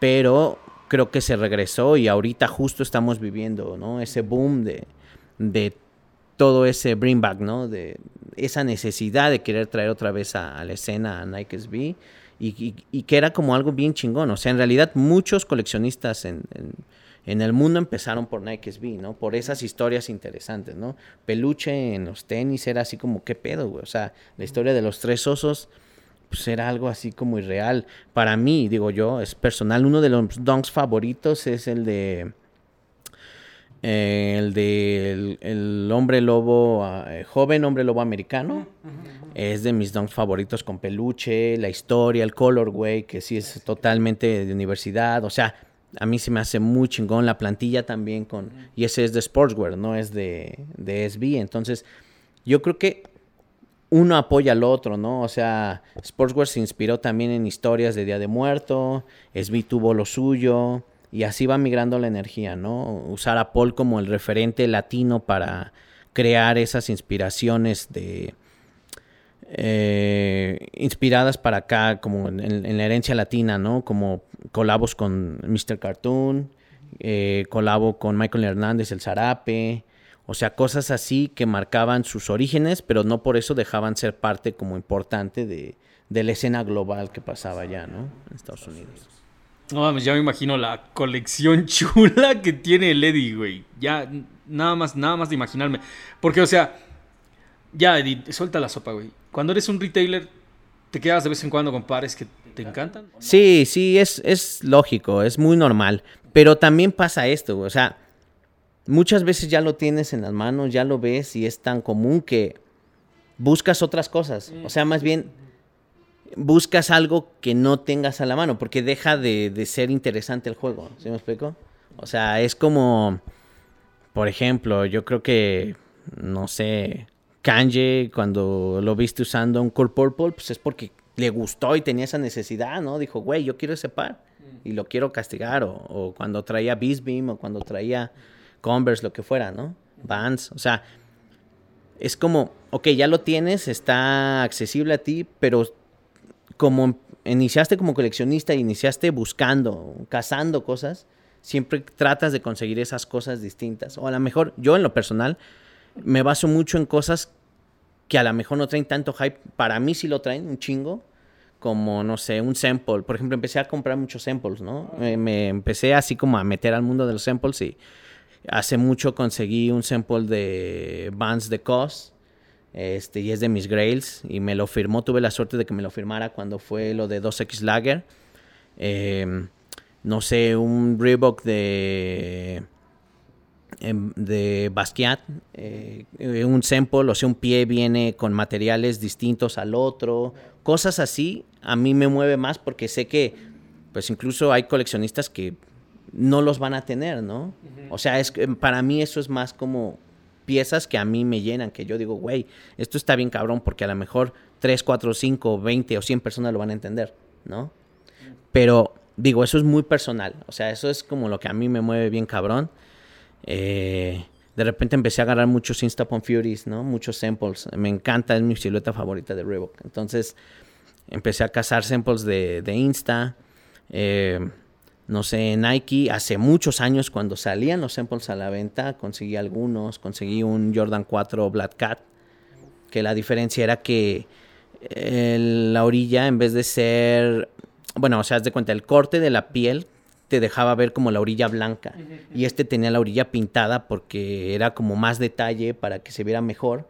Porque hay de samples a samples, ¿no? O sea, hay los samples que te presentan las marcas para, ah, bueno, esto es lo que viene en la siguiente temporada. Y de ahí tú como tienda escoges, ah, sí, de este quiero tanta cantidad de pares, ¿no? Y hay otros samples que son los de producción, los que hacen, eh, no sé, como el primer sample para ver qué tal. Ok, ya el artista, el diseñador o quien lo desarrolle dio el ok. Pero cámbienle los eyelets, cámbienle el, no sé, X cosa, las costuras. Entonces hay ya otro sample final, ¿no? Entonces también hay distintos ahí como niveles, ¿no? De samples que, que vas a ir encontrando. Este, hay quienes traen incluso firmados, así como la leyenda del diseñador de que ya está ok para producción. Entonces hay un chingo de cosas ahí bien interesantes, ¿no? En ese, en esa, a lo mejor en esas líneas que no muchos exploran. No, y aparte es que te estás metiendo en pedos de uno de uno, güey. o sea, no, sí, no es como sí, si hubiera por eso. 15 samples. Esta es uno, es el que se fabricó y ese es el que tú tienes en la colección. Y hay veces, hay, hay suerte también, digo, porque, ah, por ejemplo, no sé, para cada país hay veces crean un sample para que eh, cuando vas a la preventa lo veas y digas, ah, bueno, sí. Y, es, y muchas veces las marcas eso lo desechan, lo venden. En México eh, lo destruyen porque por temas de seguridad y demás, pero en otros países no. En Estados Unidos, por ejemplo, Nike en sus tiendas vende en los outlets sus samples. Entonces está bien cabrón porque pueden salir cosas ahí bien interesantes. Bien interesantes. O sea, el pedo de nuevo es saber qué es lo que estás buscando, güey, ¿no? Y cuéntanos de Freddy. Es una duda existencial que mucha gente tiene. Eh, ya has contado la historia, no está grabado ninguna de las veces que lo has contado. este, nomás cuéntanos así por encimita Solo- qué pasó con ese chisme. Pues solo les voy a decir que en el país hubo como 500, 600 pares de Freddy Krueger en las bodegas de, de Nike. Es lo que yo supe, a mí no me consta. Eso me dijeron a mí en esa época el rep de ventas. La orden fue destruyanse y pues para atrás todo. O sea, sé que los mandaron a destruir. Había gente incluso de, que estaba investigando dónde iban a tirar eso. Jamás se supo. Entonces, pero sí, el dato, así como puntual que sé, es que aquí en el país hubo como 500, 600 pares. ¿A tu bodega llegaron? No, ojalá hubieran llegado. Este, pero hubieron unos que salieron al mercado. Eh, cuando, cuando los entregaron, porque hay, hay clientes a los que les entregaban antes, a los que les entregaban después, anduvieron rodando. Por eso hubo Freddy's en el país, porque anduvieron rodando por todos lados. En esa época muchos sabían que era el Freddy, otros no. Los que sabían, pues lo anduvieron cazando. Los que no, pues vendieron así como ridículamente. O sea, de sí, dame 800, 1600 por él. Y el que sí sabía, pues se enjaretó en ese entonces como 15, 20. Y el que lo guardó, pues ahorita se enjareta como... 200. Sí, 200, 300, ¿no? O sea, pero la mayoría lo usó. La mayoría, este, pues eran pares para disfrutar. Yo usé el mío, lo castigué. el- o sea, creo que eso está bien chingón. O sea, que digas, güey, yo, o sea, yo lo, yo estuve en donde Fired con ellos puestos y la banda de ya se zurró y me pidieron verlo y, y decían cómo estás usando esto, o sea, pero es chingón eso, o sea, como el juego de, güey, yo lo tengo y lo voy a usar, o sea, no lo voy a guardar y que se pudre en la caja, ¿no? O sea, yo descubrí que pares que me gustaban un chingo, por ejemplo, de Air Max, que guardé durante años, cuando los quería usar ya estaban amarillos, ya estaban mal, ¿no? La suela ya se despegaba, entonces mejor me propuse a solo dejar o, o quedarme lo que sí me gusta y usarlo, si no, pues no tiene caso. Entonces creo que eso es como un consejo bien válido para todos porque realmente eh, pasa el tiempo y cuando lo quieres usar ya está deshecho y pues, ya no puedes hacer nada, ¿no? Yo les he dicho, yo, yo lo digo todo el día. Yo sé que, yo sé que pisados se ven más chidos, luego la gente nada más se caga de la risa. Pero es prácticamente sacarlo de la caja y usarlo y verlo en tus pies, güey. Porque al final de cuentas, si lo tuviste 7, 7, 15 años guardados en una caja y nunca los usaste, sí, sí fueron tuyos, güey. Sí, ahí está. Ah, no, ya deja de atacarme, ¿no, güey? El ro- como el Román. Ahora, ok, ok, ok. Vamos, vamos, a, vamos a irnos en la, en la mudanza. Salieron de Barrio Warrior, se decidieron por Lindavista, un punto al norte, donde, ¿cómo fue el inicio? Acá, o sea, la- ¿tuvieron, ¿tuvieron algún problema? Este, y por problema me refiero a que la banda que ya los topaba en Tepito empezó a, este, se la trajeron toda para acá. No, Es como todo. Migró mucha gente, mucha no. Eh, pero también adquirimos muchos nuevos clientes, ¿no? Ah, Ya estando afuera ya era accesible, o sea, venía clientes de todos lados, ¿no? Venían clientes aquí de, no sé, desde Santa Fe, desde Durazno, no sé, muchos lugares que a lo mejor eh, mucha gente nunca quiso estar, a pesar de que sabían que teníamos el producto en Tepito, nunca quiso ir, ¿no? Pero aquí ya es una locación distinta, más, más amigable, más accesible, entonces la gente dice, bueno, de ahí me paso a, a comer algo, a cotorrear, o sea, ya es como la experiencia, ¿no? 360, o sea, aprovechan, este, dan la vuelta y de ahí ya vienen acá a la zona, eh, empiezan ahí como a también investigar qué hay en la zona, ¿no? ¿Qué más puedo hacer allá? Entonces eso yo creo que es parte también importante, ¿no? De la localización de las tiendas. Totalmente. Yo, nada más anécdota chusca de volada. ah, este, y shout out al Ulises. Ah, tengo un amigo que se ganó los del año del caballo. mm, que cuan- cuando salieron. Y, y me dijo, güey, ¿conoces esta tienda? Y le dije, ah, sí, güey, no mames, está en Tepis. Y me dijo, acompáñame, güey, ¿no? Vamos. y fuimos. No mames, era la primera vez que entraba a Tepito ese güey. Y, y nada más iba con los, con los ojos así, güey. Así, así, neta. Y yo creo que con, con su monedero de hombre, como, como lo- siempre lo trae Román. Así, güey, también, también, de este tamaño, güey. Nada más estábamos viendo para todos lados. Y se sacó completamente de pedo, güey. O sea, y llegamos y, y dijo, pero sí, güey. Le digo, claro, güey, no mames. Llegamos, pedimos, lo- pedimos los tenis, los nos los llevamos y también, güey. O sea, directamente al metro porque hay, hay mucha banda que, que yo conozco y que me decían, güey, es que sí, sí quiero ir a ver, güey, pero no quiero ir a ver. Migran para Linda Vista y eh, cu- ¿cuál fue, cuándo empezaron, cuándo empezaron aquí en Linda Vista? Hace cinco años. Y cuando, eh, ¿cómo viste la escena de todo lo que ya llevabas en Tepito? ¿Fue, fue como empezar una escena nueva de este lado? Sí, porque en Tepito era mucho local, o sea, eso también está bien chingón, es como de barrio, es de origen, o sea, mucha gente de barrio que no tenía nada que ver con el, con el hype, con el pedo de los tenis, y se adaptó y dijo, güey, eso está bien chingón, y eso no lo trae nadie, y yo quiero eso que, que nadie trae, ¿no? O sea, había banda de ahí que, que no le entraba y que no sabía del pedo y traía Donks Goodfellas, traía Donks Hawaii, traía Dinosaur Juniors, o sea, eso estaba bien chingón, güey, porque se empezó a crear como esa identidad de barrio. Entonces entrabas al barrio y veías a banda con tenis bien cabrones. Y, y no eran piratería, todo era original. Y decías, güey, está bien cabrón, porque es como a lo mejor surgió en Nueva York eh, cuando la banda ya, no sé, de repente les llegaban los camiones con producto, como lo cuenta este no sé, Bobito, que la banda llegaba y ¿qué hay? ¿Qué hay de producto? Y compraba cosas que no habían en tiendas ni en otros lugares, ¿no? Es lo mismo, pero acá sí era un retail establecido, más bien la gente se adaptó a ese producto y decías, güey, podías caminar por el barrio y veías gente con paris bien cabrones. Entonces está bien chingón eso. A cuando migramos para acá, pues obviamente migra mucha de esa gente, pero también migra toda la escena que ya estaba adelantada, que ya andaba en búsqueda de los pares y que ya sabía que en las tiendas de energía era donde ibas a conseguir ese calzado, ¿no? Entonces se conjuga todo y pues se da una mezcla bien chingona, ¿no?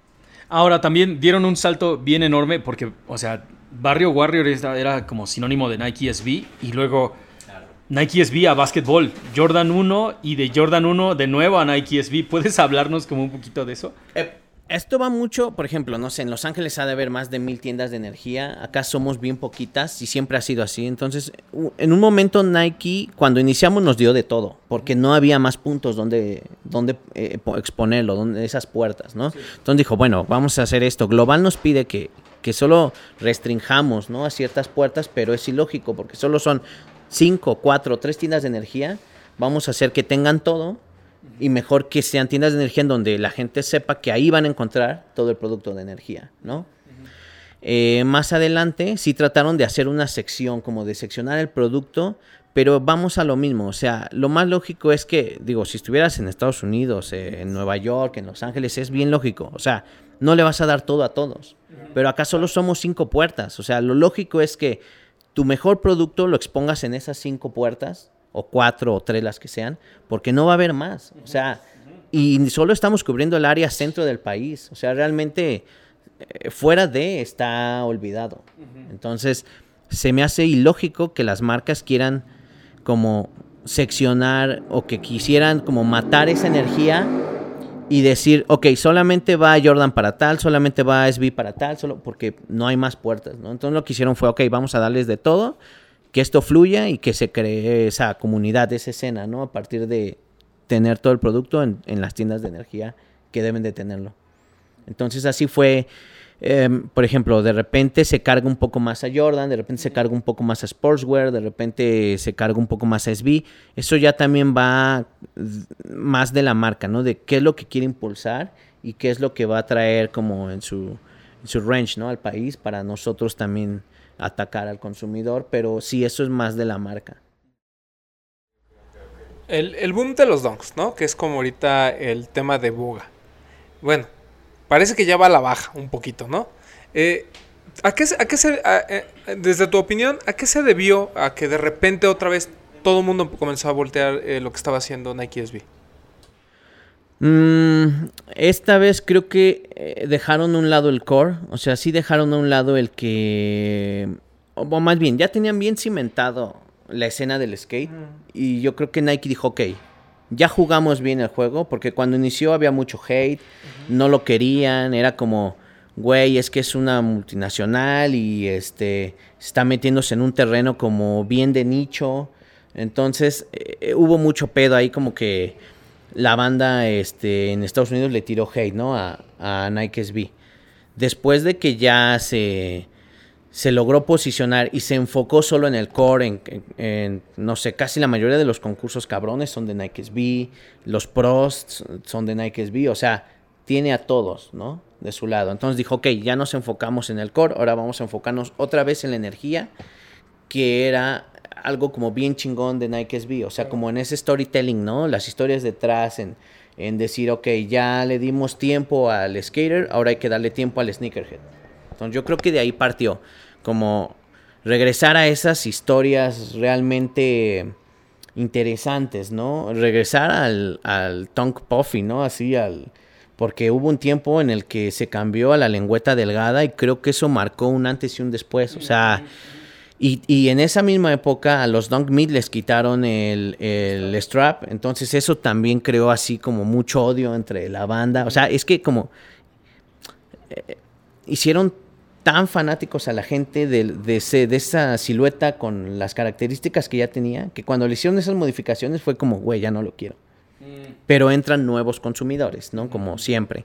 Pero creo que después de que Nike se enfocó en el core, o sea, en ya dejar como bien establecido de que son una marca de skate como Nike SB y apoyar al skate y hacer eventos y demás, volvió a retomar como ese storytelling divertido, ¿no? De los pares, de decir, güey, a ver, tenemos ahí guardadas historias bien cabronas que nunca salieron. No hay un dunk ahí que por ahí anduvo rodando un sample de fotos que era de la Pantera Rosa, hubo por ahí otro, creo que del Chester Chet, o sea, cosas así que jamás salieron y creo, no sé, no estoy seguro, que de ahí se inspiraron para Grateful Dead y para muchas otras historias, ¿no? Creo que eso está bien cabrón también, que esa, ese partnership, ¿no? Con Ben and Jerry's, con, con la banda, con Grateful Dead, eh, ya oficial, por ejemplo, antes tuvimos dunks inspirados solamente en Guns N' Roses, ¿no? Pero no fue como un, un drop o una colabo ahí con la marca, o con, sí, con la marca del- de la banda, ¿no? Entonces ahora que sí se están haciendo como esas colabos directas con las marcas, como ese que se cayó de 7-Eleven, o sea, eso estaba bien cabrón. güey. Ese estaba bien chingón, güey. O sea, pues es como la tienda de la esquina, ¿no? Para ellos. Entonces estaba bien cabrón como la collab. Entonces, cosas así. Y creo que hasta puede ser alrede, no lo sé. O sea, porque eso hace que esto crezca y que sea el boom y pues que lo desees, ¿no? Que, que lo quiera la banda. Entonces, yo creo que eh, empezaron otra vez a retomar toda, eh, toda esa libertad que tenía Nike SB, ¿no? Porque eh, las demás categorías se rigen por el deporte 100%, ¿no? Acá era como el área divertida, el área cool, como el área en la que podían jugar, en la que Sandy hacía y deshacía. Eh, no sé, la historia detrás de el Bob Rod, ¿no? El de Zarape. O sea, el sample se hizo aquí en una cárcel, creo que en Sinaloa, algo así. Este, piteado a mano. O sea, todo ese background, ¿no? De, de- esas historias está bien cabrón. Allá en Estados Unidos ni siquiera conocían el calzado, lo conocían como eh, P-Rod Mariachi. O sea, no tenía nada que ver, digo, nada más como las grecas, pero no sabían el detrás, el por qué, este, los animales ni demás, ¿no? Entonces, creo que eso está bien cabrón, como que te adentras a una cultura, tomas esa esencia y lo haces muy local. O sea, ese borrote es de México. O sea, no lo iban a entender en otros países a menos que tú, Mexa, vayas y le cuentes a un güey, ah, mira, en Japón, ah, sí, esto es por esto y esto y esto, ¿no? Entonces van a decir, güey, no mames, eso le va a dar como ese sazón, ese sabor a la historia, ¿no? Y a lo mejor hay uno que no entendemos, pero que un güey de otro país nos va a explicar y va a decir, güey, esto es por esto, esto y esto. Y es cuando nosotros vamos a decir, güey, eso está bien cabrón. Eso creo que es lo, lo que empezó a hacer que otra vez surgieran, ¿no? Las historias interesantes de, de Nike, No, y, y- de Nike SB. no, incluso, ¿no? Lo- lo- el- uno de los packs más importantes de la historia de SB fue de los del primer City Pack, ¿no? De donde se desprende el Pigeon y demás. Y que le hablaba justamente a lo que dices, ¿no? A las comunidades de ciertos países. Y, y lo que comentas de. eh, Lo lo platicamos con el de Ben and Jerry, estoy seguro, ¿no? Eh, de. O sea, lo impresionante no es la ejecución como tal, ¿no? Ya sabemos que eh, SB tiene esa capacidad. El tema es que por fin tengan oficialmente la colaboración, ¿no? Ese par hubiera salido sin el nombre de Ben and Jerry sin ningún problema, ¿no? Y hubiéramos entendido la referencia. Pero ya el momento que se, que se anexa, este, le da un sabor diferente. Y, y, y es chistoso, ¿no? Porque eh, comentábamos, ¿no? Eh, comienza un hate con Nike por el tema de no te metas a mi nicho. Y ahorita que está saliendo del nicho, el nicho se enoja, ¿no? Y dice, este, espérame, espérame. O sea, ¿por qué le hablas a, a los fans de Travis Scott, ¿no? Por decir algo. O sea, ¿por qué utilizas a Travis como, como imagen cuando... Exacto, ¿no? O sea, e- ese tema es, es muy chistoso porque ahorita creo que debemos entender que, que- que las marcas ya no le quieren hablar al, al sneakerhead de, de hueso colorado, ¿no? A este tipo que se la pasa leyendo todo y, y se sabe todo. También le quiere hablar al mainstream, ¿no? Y quiere que haya gente joven, que este, nosotros siempre nos burlamos, ¿no? Porque luego nos hacen preguntas que si le preguntaban a Google tendrían la respuesta inmediata, ¿no? Pero, pero le quieren hablar a esa gente también, ¿no? A esa gente que luego te pregunta, oye, ¿dónde van a salir? Güey, o sea, estás pegado al Instagram todo el santo día y me vienes a preguntar a mí dónde va a ser el release. O sea, como que ese tipo de cosas eh, pero ha, marcado a, mucha gente, ¿no? Y creo que así también empezó el tema de, de ¿no? No lo podemos dejar atrás, lo que platicábamos, ¿no? Se empieza a juntar con gente fuera de este tema del skate y es cuando mucha gente empieza a voltear y decir, oye, me interesa lo que están haciendo, ¿no? Eh, y creo que ahorita está pasando, pero está pasando tan masivamente por el tema de redes sociales que hay mucho amor-odio, ¿no? O sea, qué bonitas las piezas, pero ya sabemos que esas piezas muy bonitas no están llegando al nicho, ¿no? Están llegando a gente que incluso este podría ser su primer dunk. A lo mejor si yo empezara ahorita a coleccionar y me interesa, me intereso en la historia y demás, va a ser difícil entrarle al juego y conseguirlo justo porque ya hay una corriente, ya hay un mundo detrás queriendo cazar este calzado, ¿no? O algunos otros que vengan.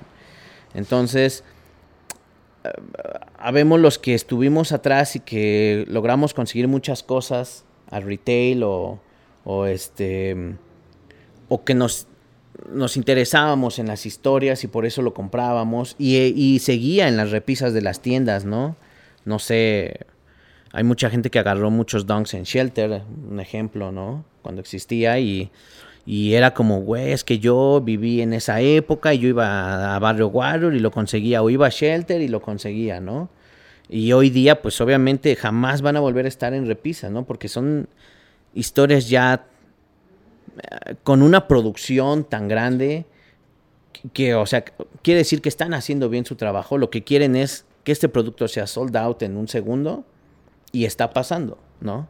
Entonces la marca está logrando su objetivo lo único que pasa es que el consumidor se queda insatisfecho, pero esa insatisfacción es lo que hace que esto siga creciendo, ¿no? Si tuvieras acceso a todos, pues te asquearías y dirías, no, gracias, ya no quiero más. Sí, que, es justamente uno de los temas principales. Mucha gente dice, bueno, entonces ¿por qué no hace en un millón de pares? Porque en ese momento ya también, o sea, esa gente que se queja por no alcanzar es la misma que si hubiera un millón de pares no le pondría atención. Claro. ¿No? O sea, diría, no, pues ¿para qué si ya cualquiera lo puede tener? o sea, que, es, eh, que, es un, que es un tema que también este, es bien interesante tocar de, contigo desde el punto de vista de, tienda, es este tema de la reventa, ¿no? O sea, eh, yo entiendo que hay pares como este, por ejemplo, que, se pueden ir hacia muy alto en reventa, entonces vas a tener aquí a 30 mil personas formadas.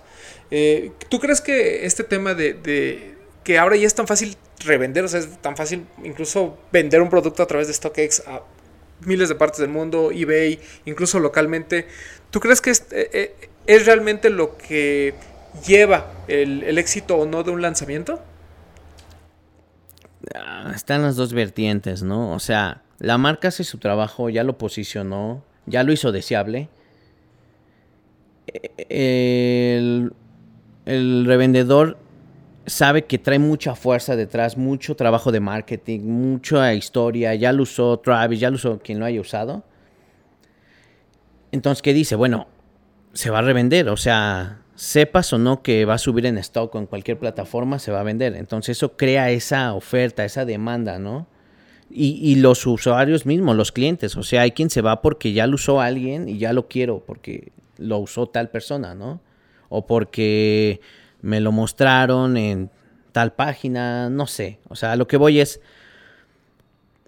creo yo que eh, la propia escena ha hecho que la reventa crezca porque la propia escena quiere separ y se vuelve limitado. O sea, y una vez que lo tienes, si no cumple a lo mejor tus expectativas, dices, bueno, pues mejor lo vendo, me gano un varo y me compro otra cosa que siquiera, ¿no? O sea, todos lo han hecho, o sea, todos han caído en ese juego. Hay personas que se encabronan y que tiran pestes, pero la realidad es que, o sea, no sabemos. Incluso las marcas pueden estar filtrando cosas y vendérselas a revendedores mundiales y para hacer, o sea, digo, eso hacía Supreme. O sea, Supreme eh, sacaba una colección de X cantidad de piezas y obviamente él decía sold out pero él mandaba a eBay con otras gentes a que subieran, no sé, los decks y las t-shirts y todo a, no sé, tres, cuatro, cinco veces lo que costaban.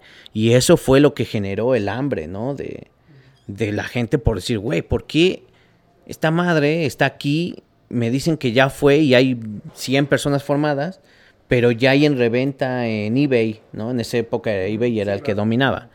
Este, entonces ellos mismos crearon su boom, ¿no? O sea, ellos mismos, o sea, fueron el güey que vendía los cuchillos y las vendas, ¿no? O sea, y está bien cabrón, o sea, lo lograron, o sea, este...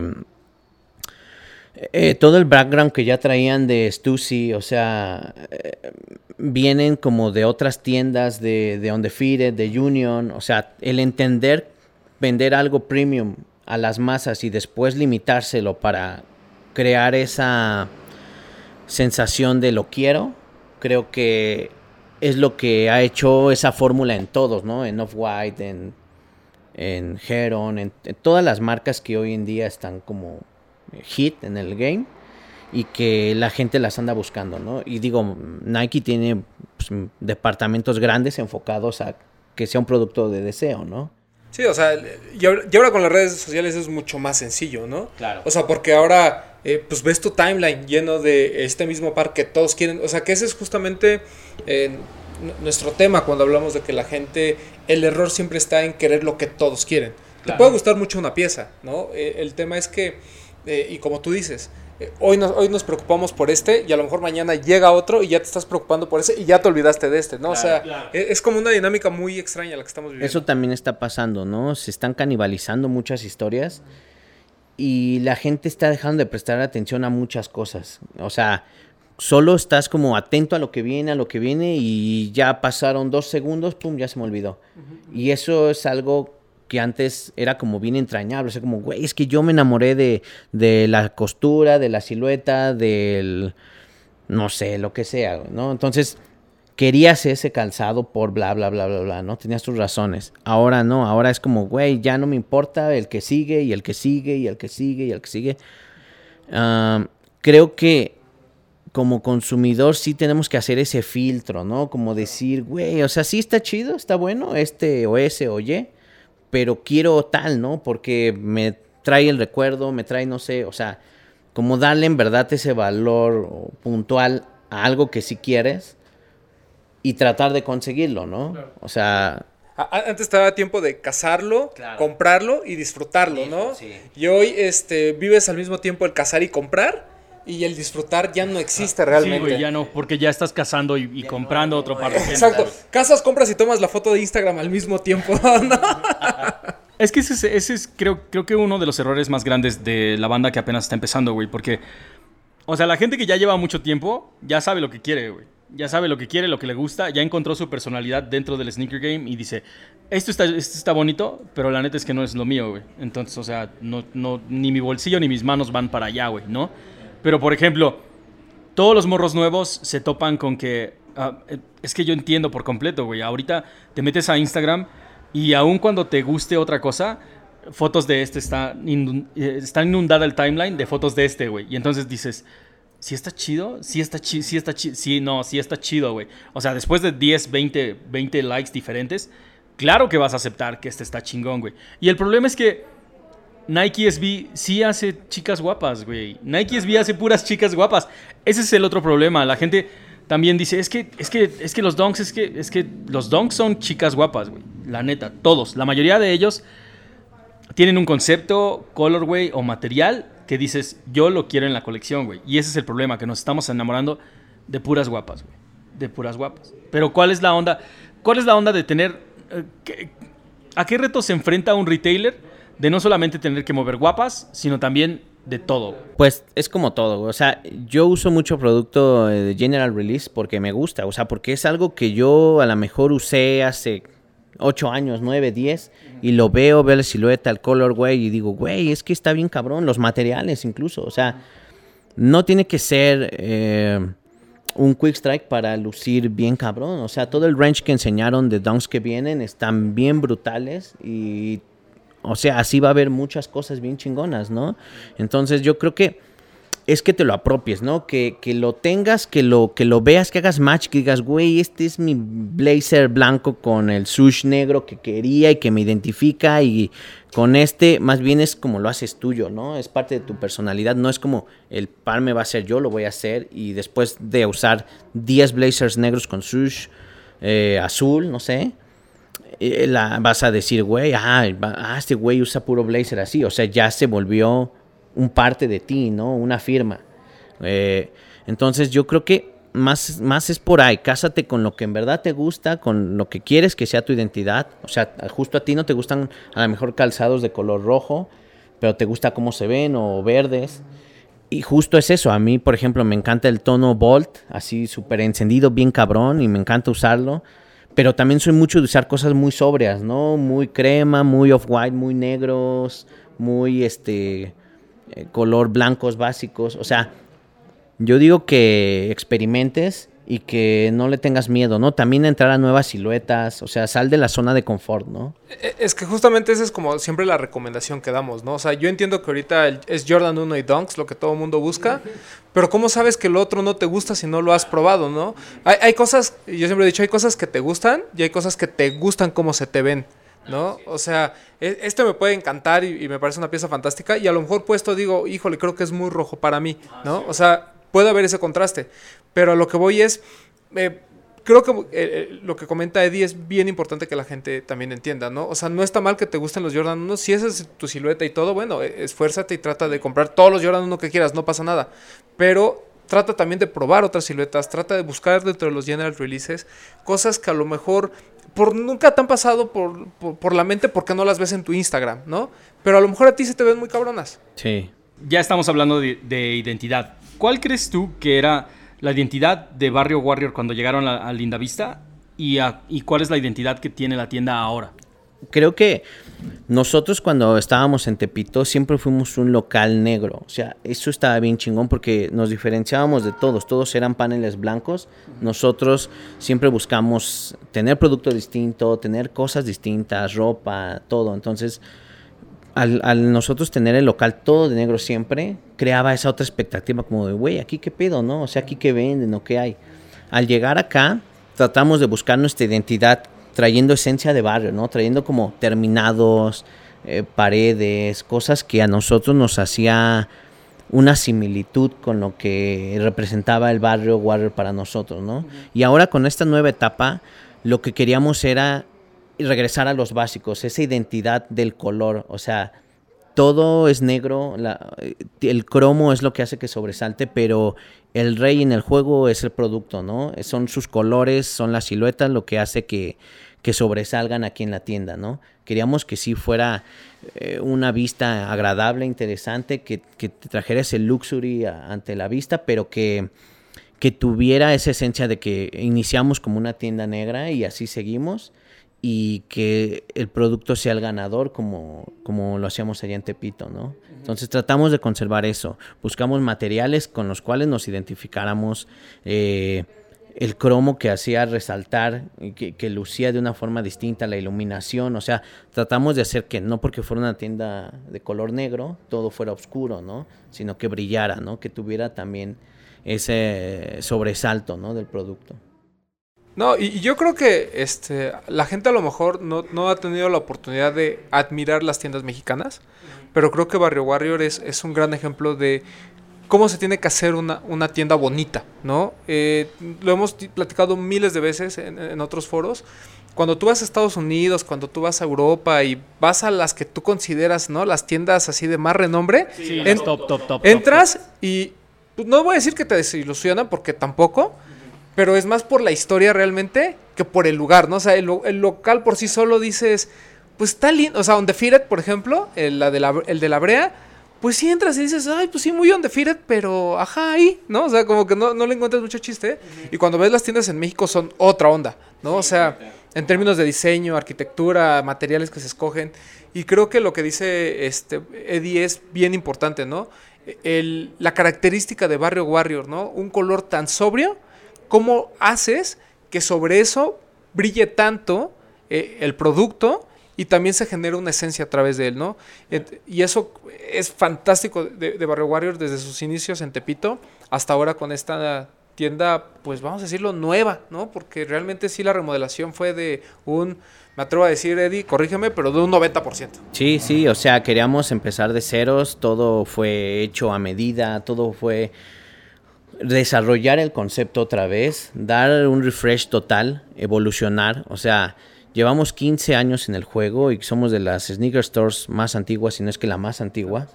Este, y hemos visto ir y venir a gente, tiendas, escenas, entonces, pues parte de esto es evolución y adaptación, ¿no? Teníamos que evolucionar a algo mejor, dar ese upgrade, ofrecer un mejor servicio, una mejor vista y también no dejar a un lado nuestras raíces, ¿no? De dónde venimos, eh, en qué nos inspiramos cuando iniciamos y es como un 360, ¿no? Se conjuga todo y es como se dan esta, este tipo de proyectos, ¿no?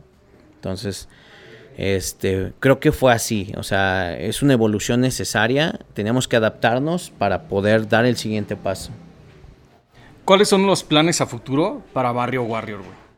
Pues justo ahorita tenemos una parte adelante eh, que va a ser un área de, de galería, un área en donde se van a hacer temáticas y posiblemente también en un futuro sea un área de, de cafetería. Pero ahorita más que nada nos queremos, por todo el tema de pandemia, nos queremos enfocar en, en hacer galería, en hacer las temáticas ahí para que no se invada todo el tema de la tienda, o sea, tener ese propio espacio en donde se pueden hacer esas dinámicas. Y también queremos eh, trabajar con, con marcas locales genuinas que, que nosotros sentimos que tienen ese, esa visión que nosotros tuvimos al principio, ¿no? Entonces queremos hacer ahí pop-ups con, con colabos con gente de aquí local. Y también extranjera, digo, también hemos estado en mente pensando llegar a otros lugares. A mí me, a mí me late un chingo cómo, cómo lo están planeando ahorita, porque se están dando cuenta, y ya todas las, las tiendas de energía también lo están tomando en cuenta, en que la comunidad quiere algo más de su tienda de, de sneakers, güey. No, no solamente es un punto como de, ah, pues déjame, voy, me compro el, par de, el último par de tenis y nunca más vuelvo. O sea, siempre, siempre lo he dicho. ah, creo que Eddie se quedó con esa onda de las skate shops, que son parte de la comunidad, como de aquí la gente viene, patina, este, leía su revista. O sea, la onda es que le ofrezcas a la comunidad algo para que sea esto su punto de reunión, güey. Ajá. Es que ya cuando no te vas a distinguir por producto, porque realmente a todos les llegan lo mismo, Ajá, exacto. eh, tienes que distinguirte en la experiencia, ¿no? Y, y tiene que ser atractivo el lugar, pero la atención tiene que ser buena. O sea, se tienen que combinar muchos factores para que tú digas, esta va a ser mi tienda de confianza, ¿sabes? Y creo que todo el mundo adopta una tienda de alguna manera. Eh, habemos unos que vamos a todas porque pues conoces a toda la gente, ¿no? Te- tienes esa fortuna, entonces pues vas, conoces, platicas con todos. Pero creo que a mí lo algo que me gusta de las tiendas en México en general, o al menos de las que yo frecuento, es justamente eso, ¿no? Que cada uno tiene su identidad. Y la verdad es que la, quien haya tenido la oportunidad de, de venir a, Barrio Warrior y mucho menos de platicar con Eddie es una verdadera delicia, ¿no? La neta es que sí está, no, no solo acá el señor. que está- No, o es sea, una verdadera delicia. pero el tema de las pláticas, eh, el trato del personal, todo el mundo te atiende chido. O sea, eh, me, me tocó venir a la, a la inauguración, bueno, a la reinauguración ahora este, en plena pandemia. Muchos cuidados, todo muy controlado. Y, la- y la neta es que la pasas chido, ¿no? Porque sabes que además es, uno- es un retailer muy respetado, ¿no? O sea, yo veo hate de muchas, pero Barrio Warrior nomás, eh, nomás por Eddie, ya mira, máximo respeto. Gracias, no, y es que sabes que eh, pasa otra cosa que, que, este, pasa también en Supreme y en cualquier otra tienda grande, en que el staff se vuelve como la banda, güey. O sea, ajá, igual y no logras conocer a Eddie, pero conoces a alguien más del staff, güey. Y, se- y se vuelven compas tuyos, güey. Realmente así, sí es como, sí es como, como parte de la familia, güey. Vienes aquí a hacerte de, de un nuevo mejor amigo, güey. Ya hablamos, ya hablamos del pasado, ya hablamos del presente, pero vamos a hablar del futuro, güey. Primero, ¿cuál, este, uh, qué, qué crees que le hace falta a la escena de la Ciudad de México, güey? A la escena de sneakers de la Ciudad de México. aperturarse más a más cosas, a más marcas, ¿no? También eh, a más estilos, explorar, eh, no sé. Digo, hay un chingo de marcas con producto bien cabrón, pero como la gente no lo demanda, pues las marcas no lo traen y obviamente pues no te muestran todo ese abanico, ¿no? De cosas así bien cabronas que hay, ¿no? Entonces yo creo que por ahí, o sea, eh, explorar más opciones, ¿no? Explorar más opciones, ver otros estilos, eh, buscar incluso de las marcas que ya usas, ¿no? O sea, qué más puede, puedes usar, qué más puede adaptarse a ti y este darle sobre eso, ¿no? Creo que es lo que a mí me gustaría, o sea, de repente ver un poco más de esa diversidad, ¿no? Ah, cabrón. Exactamente, de eso iba la siguiente pregunta, güey. ¿Qué es lo que te gustaría ver más en la ciudad, güey? Em, pues sí, más marcas resurgiendo, ¿no? O sea, con, con, sus productos así, este, Quick Strikes o Premium o sus collabs, ¿no? O sea, que tengamos un catálogo más amplio, ¿no? O sea, que las marcas sí también tomen el riesgo y digan, ok, voy a traer lo que hice con X artista y tratar de presentarlo en las tiendas de energía, ¿no? Para que llegue al, al cliente al que necesita llegar. Eso estaría cabroncísimo, güey. Ahora, ¿cuál es, ah, de, de, las, de las próximas cosas que vienen para la tienda de Barrio Warrior, ¿qué es, cuál es como la sorpresa más grande, güey? Que sí nos la estaban, la verdad es que parece que la estaban guardando para aventarla ahorita, güey.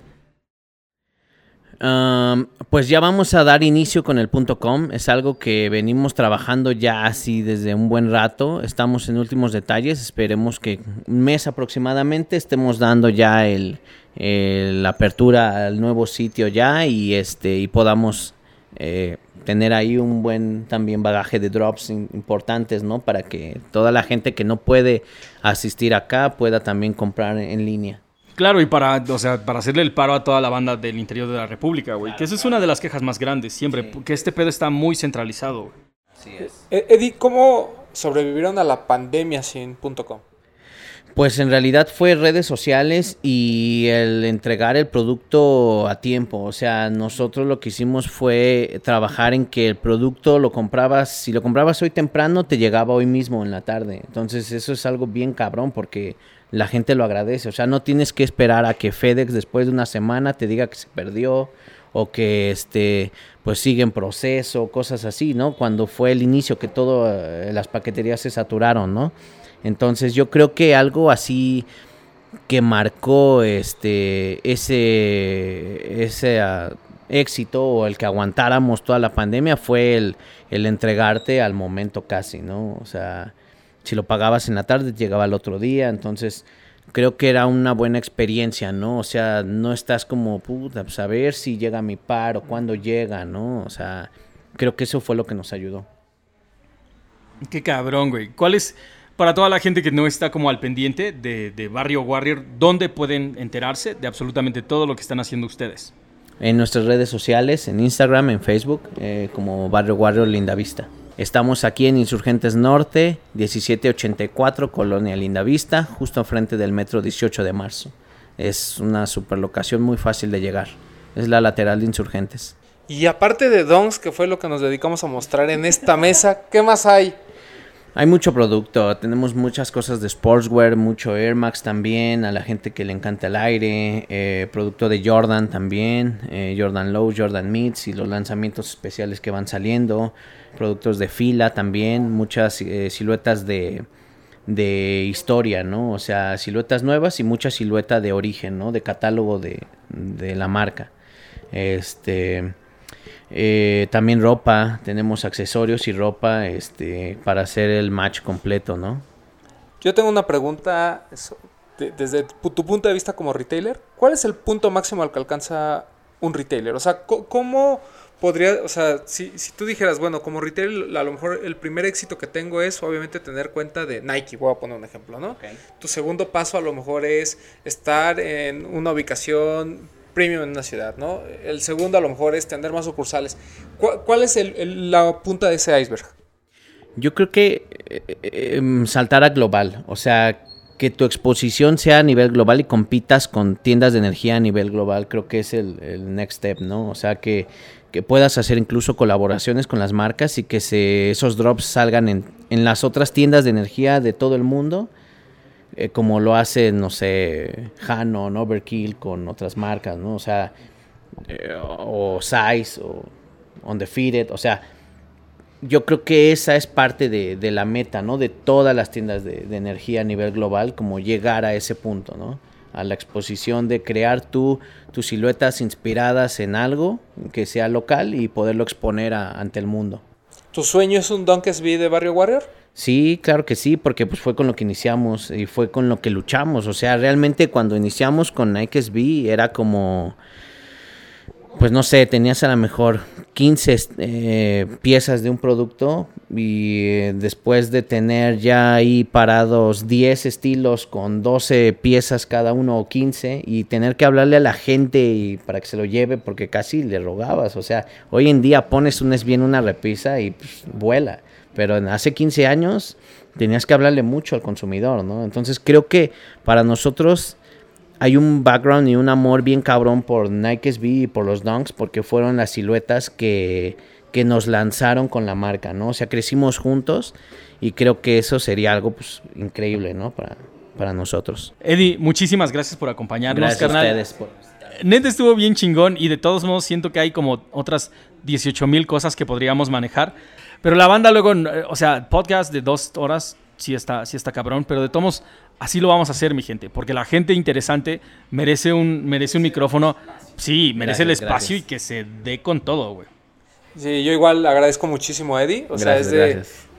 Repito, es de los personajes de en la escena a lo, a lo mejor que menos exposure tiene, pero de las más respetadas. O sea, ustedes lo, así como, así como ven a Eddie que es calladito, a mí me consta en un ComplexCon cómo andaba, se, andaba codeando con todo mundo. Y con todo mundo a nivel internacional. O sea, es- si ustedes que se quejan del backdoor, este compa tiene backdoor en las tiendas más chingonas del mundo, seguro. ¿Sí, Sí, o no? seguro, La seguro. neta. No, no, no, para nada. pues digo, con los años vas conociendo a mucha gente, ¿no? Y te vas haciendo también de, de amigos y demás. Entonces, pues es algo bien chingón que te deja también esto, ¿no? La experiencia de tener un retail y codearte con gente que tiene retails a, a nivel global, ¿no? Uh, uh, antes de irnos también quería aventarnos como un, por lo menos de manera breve, güey. ¿Cuál es la importancia en la cultura de, te- bueno, de, la relación entre el retailer y el cliente, güey? Yo creo que es algo bien interesante, es algo que a lo mejor ya no pasa tanto, pero es algo que debería de seguir pasando y que debería de crecer todavía más, porque pues es eh, el, el cliente y el, la gente que está en la tienda, pues obviamente son como la conexión directa, ¿no? Entonces, en la manera en la que tú hagas conexión con esa gente, pues obviamente te enteras de más cosas, sabes más, en la manera en la que vas a las tiendas, estás ahí, compras, o sea, la, la tienda ve, o sea, obviamente entiende que eres un cliente frecuente y pues obviamente te toma en cuenta para otras cosas, ¿no? Eso creo que es bien básico. Algo que ya no pasa tanto, o sea, la gente quiere todo rápido, lo pides en línea, se acabó, o sea, no hay como, como antes esa relación, ¿no?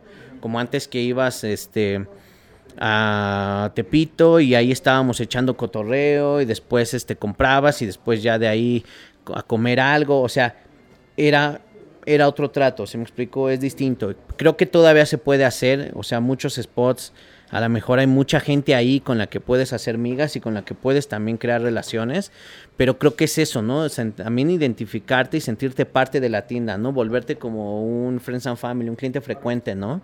Creo que eso ya no se está haciendo tanto y creo que eso es importante para la escena. Sí, que justamente es lo que siempre hemos dicho, ¿no? O sea, esta amistad que surge con, con la gente de la tienda, su- de- o sea, de verdad es de una plática de, vamos a opinar de este par, o sea, ¿qué opinas? ¿Cómo estás? Y, o sea, como una plática de amigos, ¿no? Literal. Sí, y eso güey. creo que la gente lo ha perdido y es por eso que ahorita, pues, cuando ves uno o dos Friends and Family por ahí o dos personas que están muy conectadas con las tiendas, pues todo el mundo lo critica, pero saben que no es un tema de, ay, yo le hablo a Eddie porque me aparta pares. Es, yo le hablo a Eddie desde hace años, somos compas, ¿no? Y aparte, cuando se puede, hay la opción, ¿no? De, de- de conseguir un par. Entonces, creo que eso se ha perdido muchísimo porque las tiendas se han convertido en un spot realmente solo de, solo de compra y no de generar comunidad.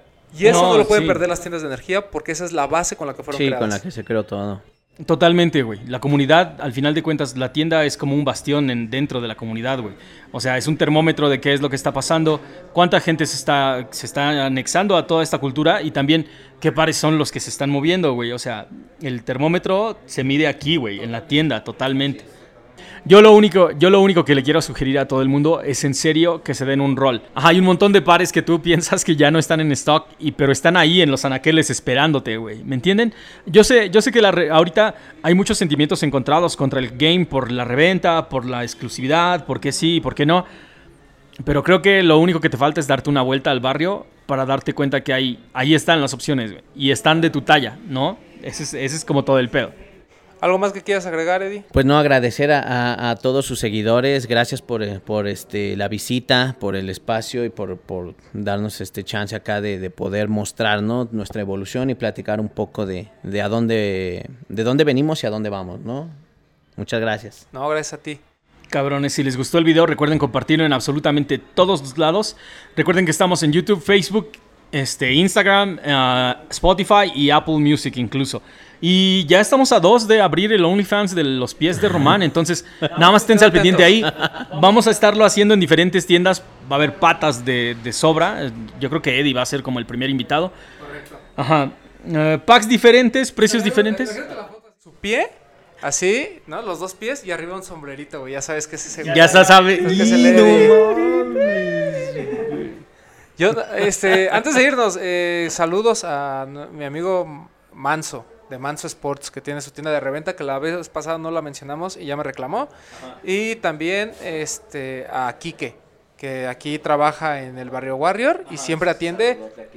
Ah, un saludote. No, un, sa- un big shout out a toda la banda que trabaja en Barrio Warrior. Porque la neta es que todos son a toda madre, güey. Neta, neta, todo el mundo, todo es a toda madre. Y por último, el último este, anuncio dominical es: ¿Qué pedo con las playeras de Lake Stop? Mi gente, las blancas ya están listas. Por favor, manden DM para que pasen a recogerlas. Si Dios quiere, este fin de semana vamos a tener las negras y en cuanto estén también se van a ir. Ya sabemos que nos manchamos, discúlpenos, la neta, pero créanos que nos peleamos absolutamente con todo el mundo para tenerlas y ya casi están listas. Román, gracias, canal. Muchas gracias, amigo. Muchas gracias a Eddie. Y no dejen de visitar Barrio Warrior Litavista. Gracias a todos. Pónganse chingones, nos vemos en el próximo episodio de No Hype. Peace. Desde tu privilegio. Yeah.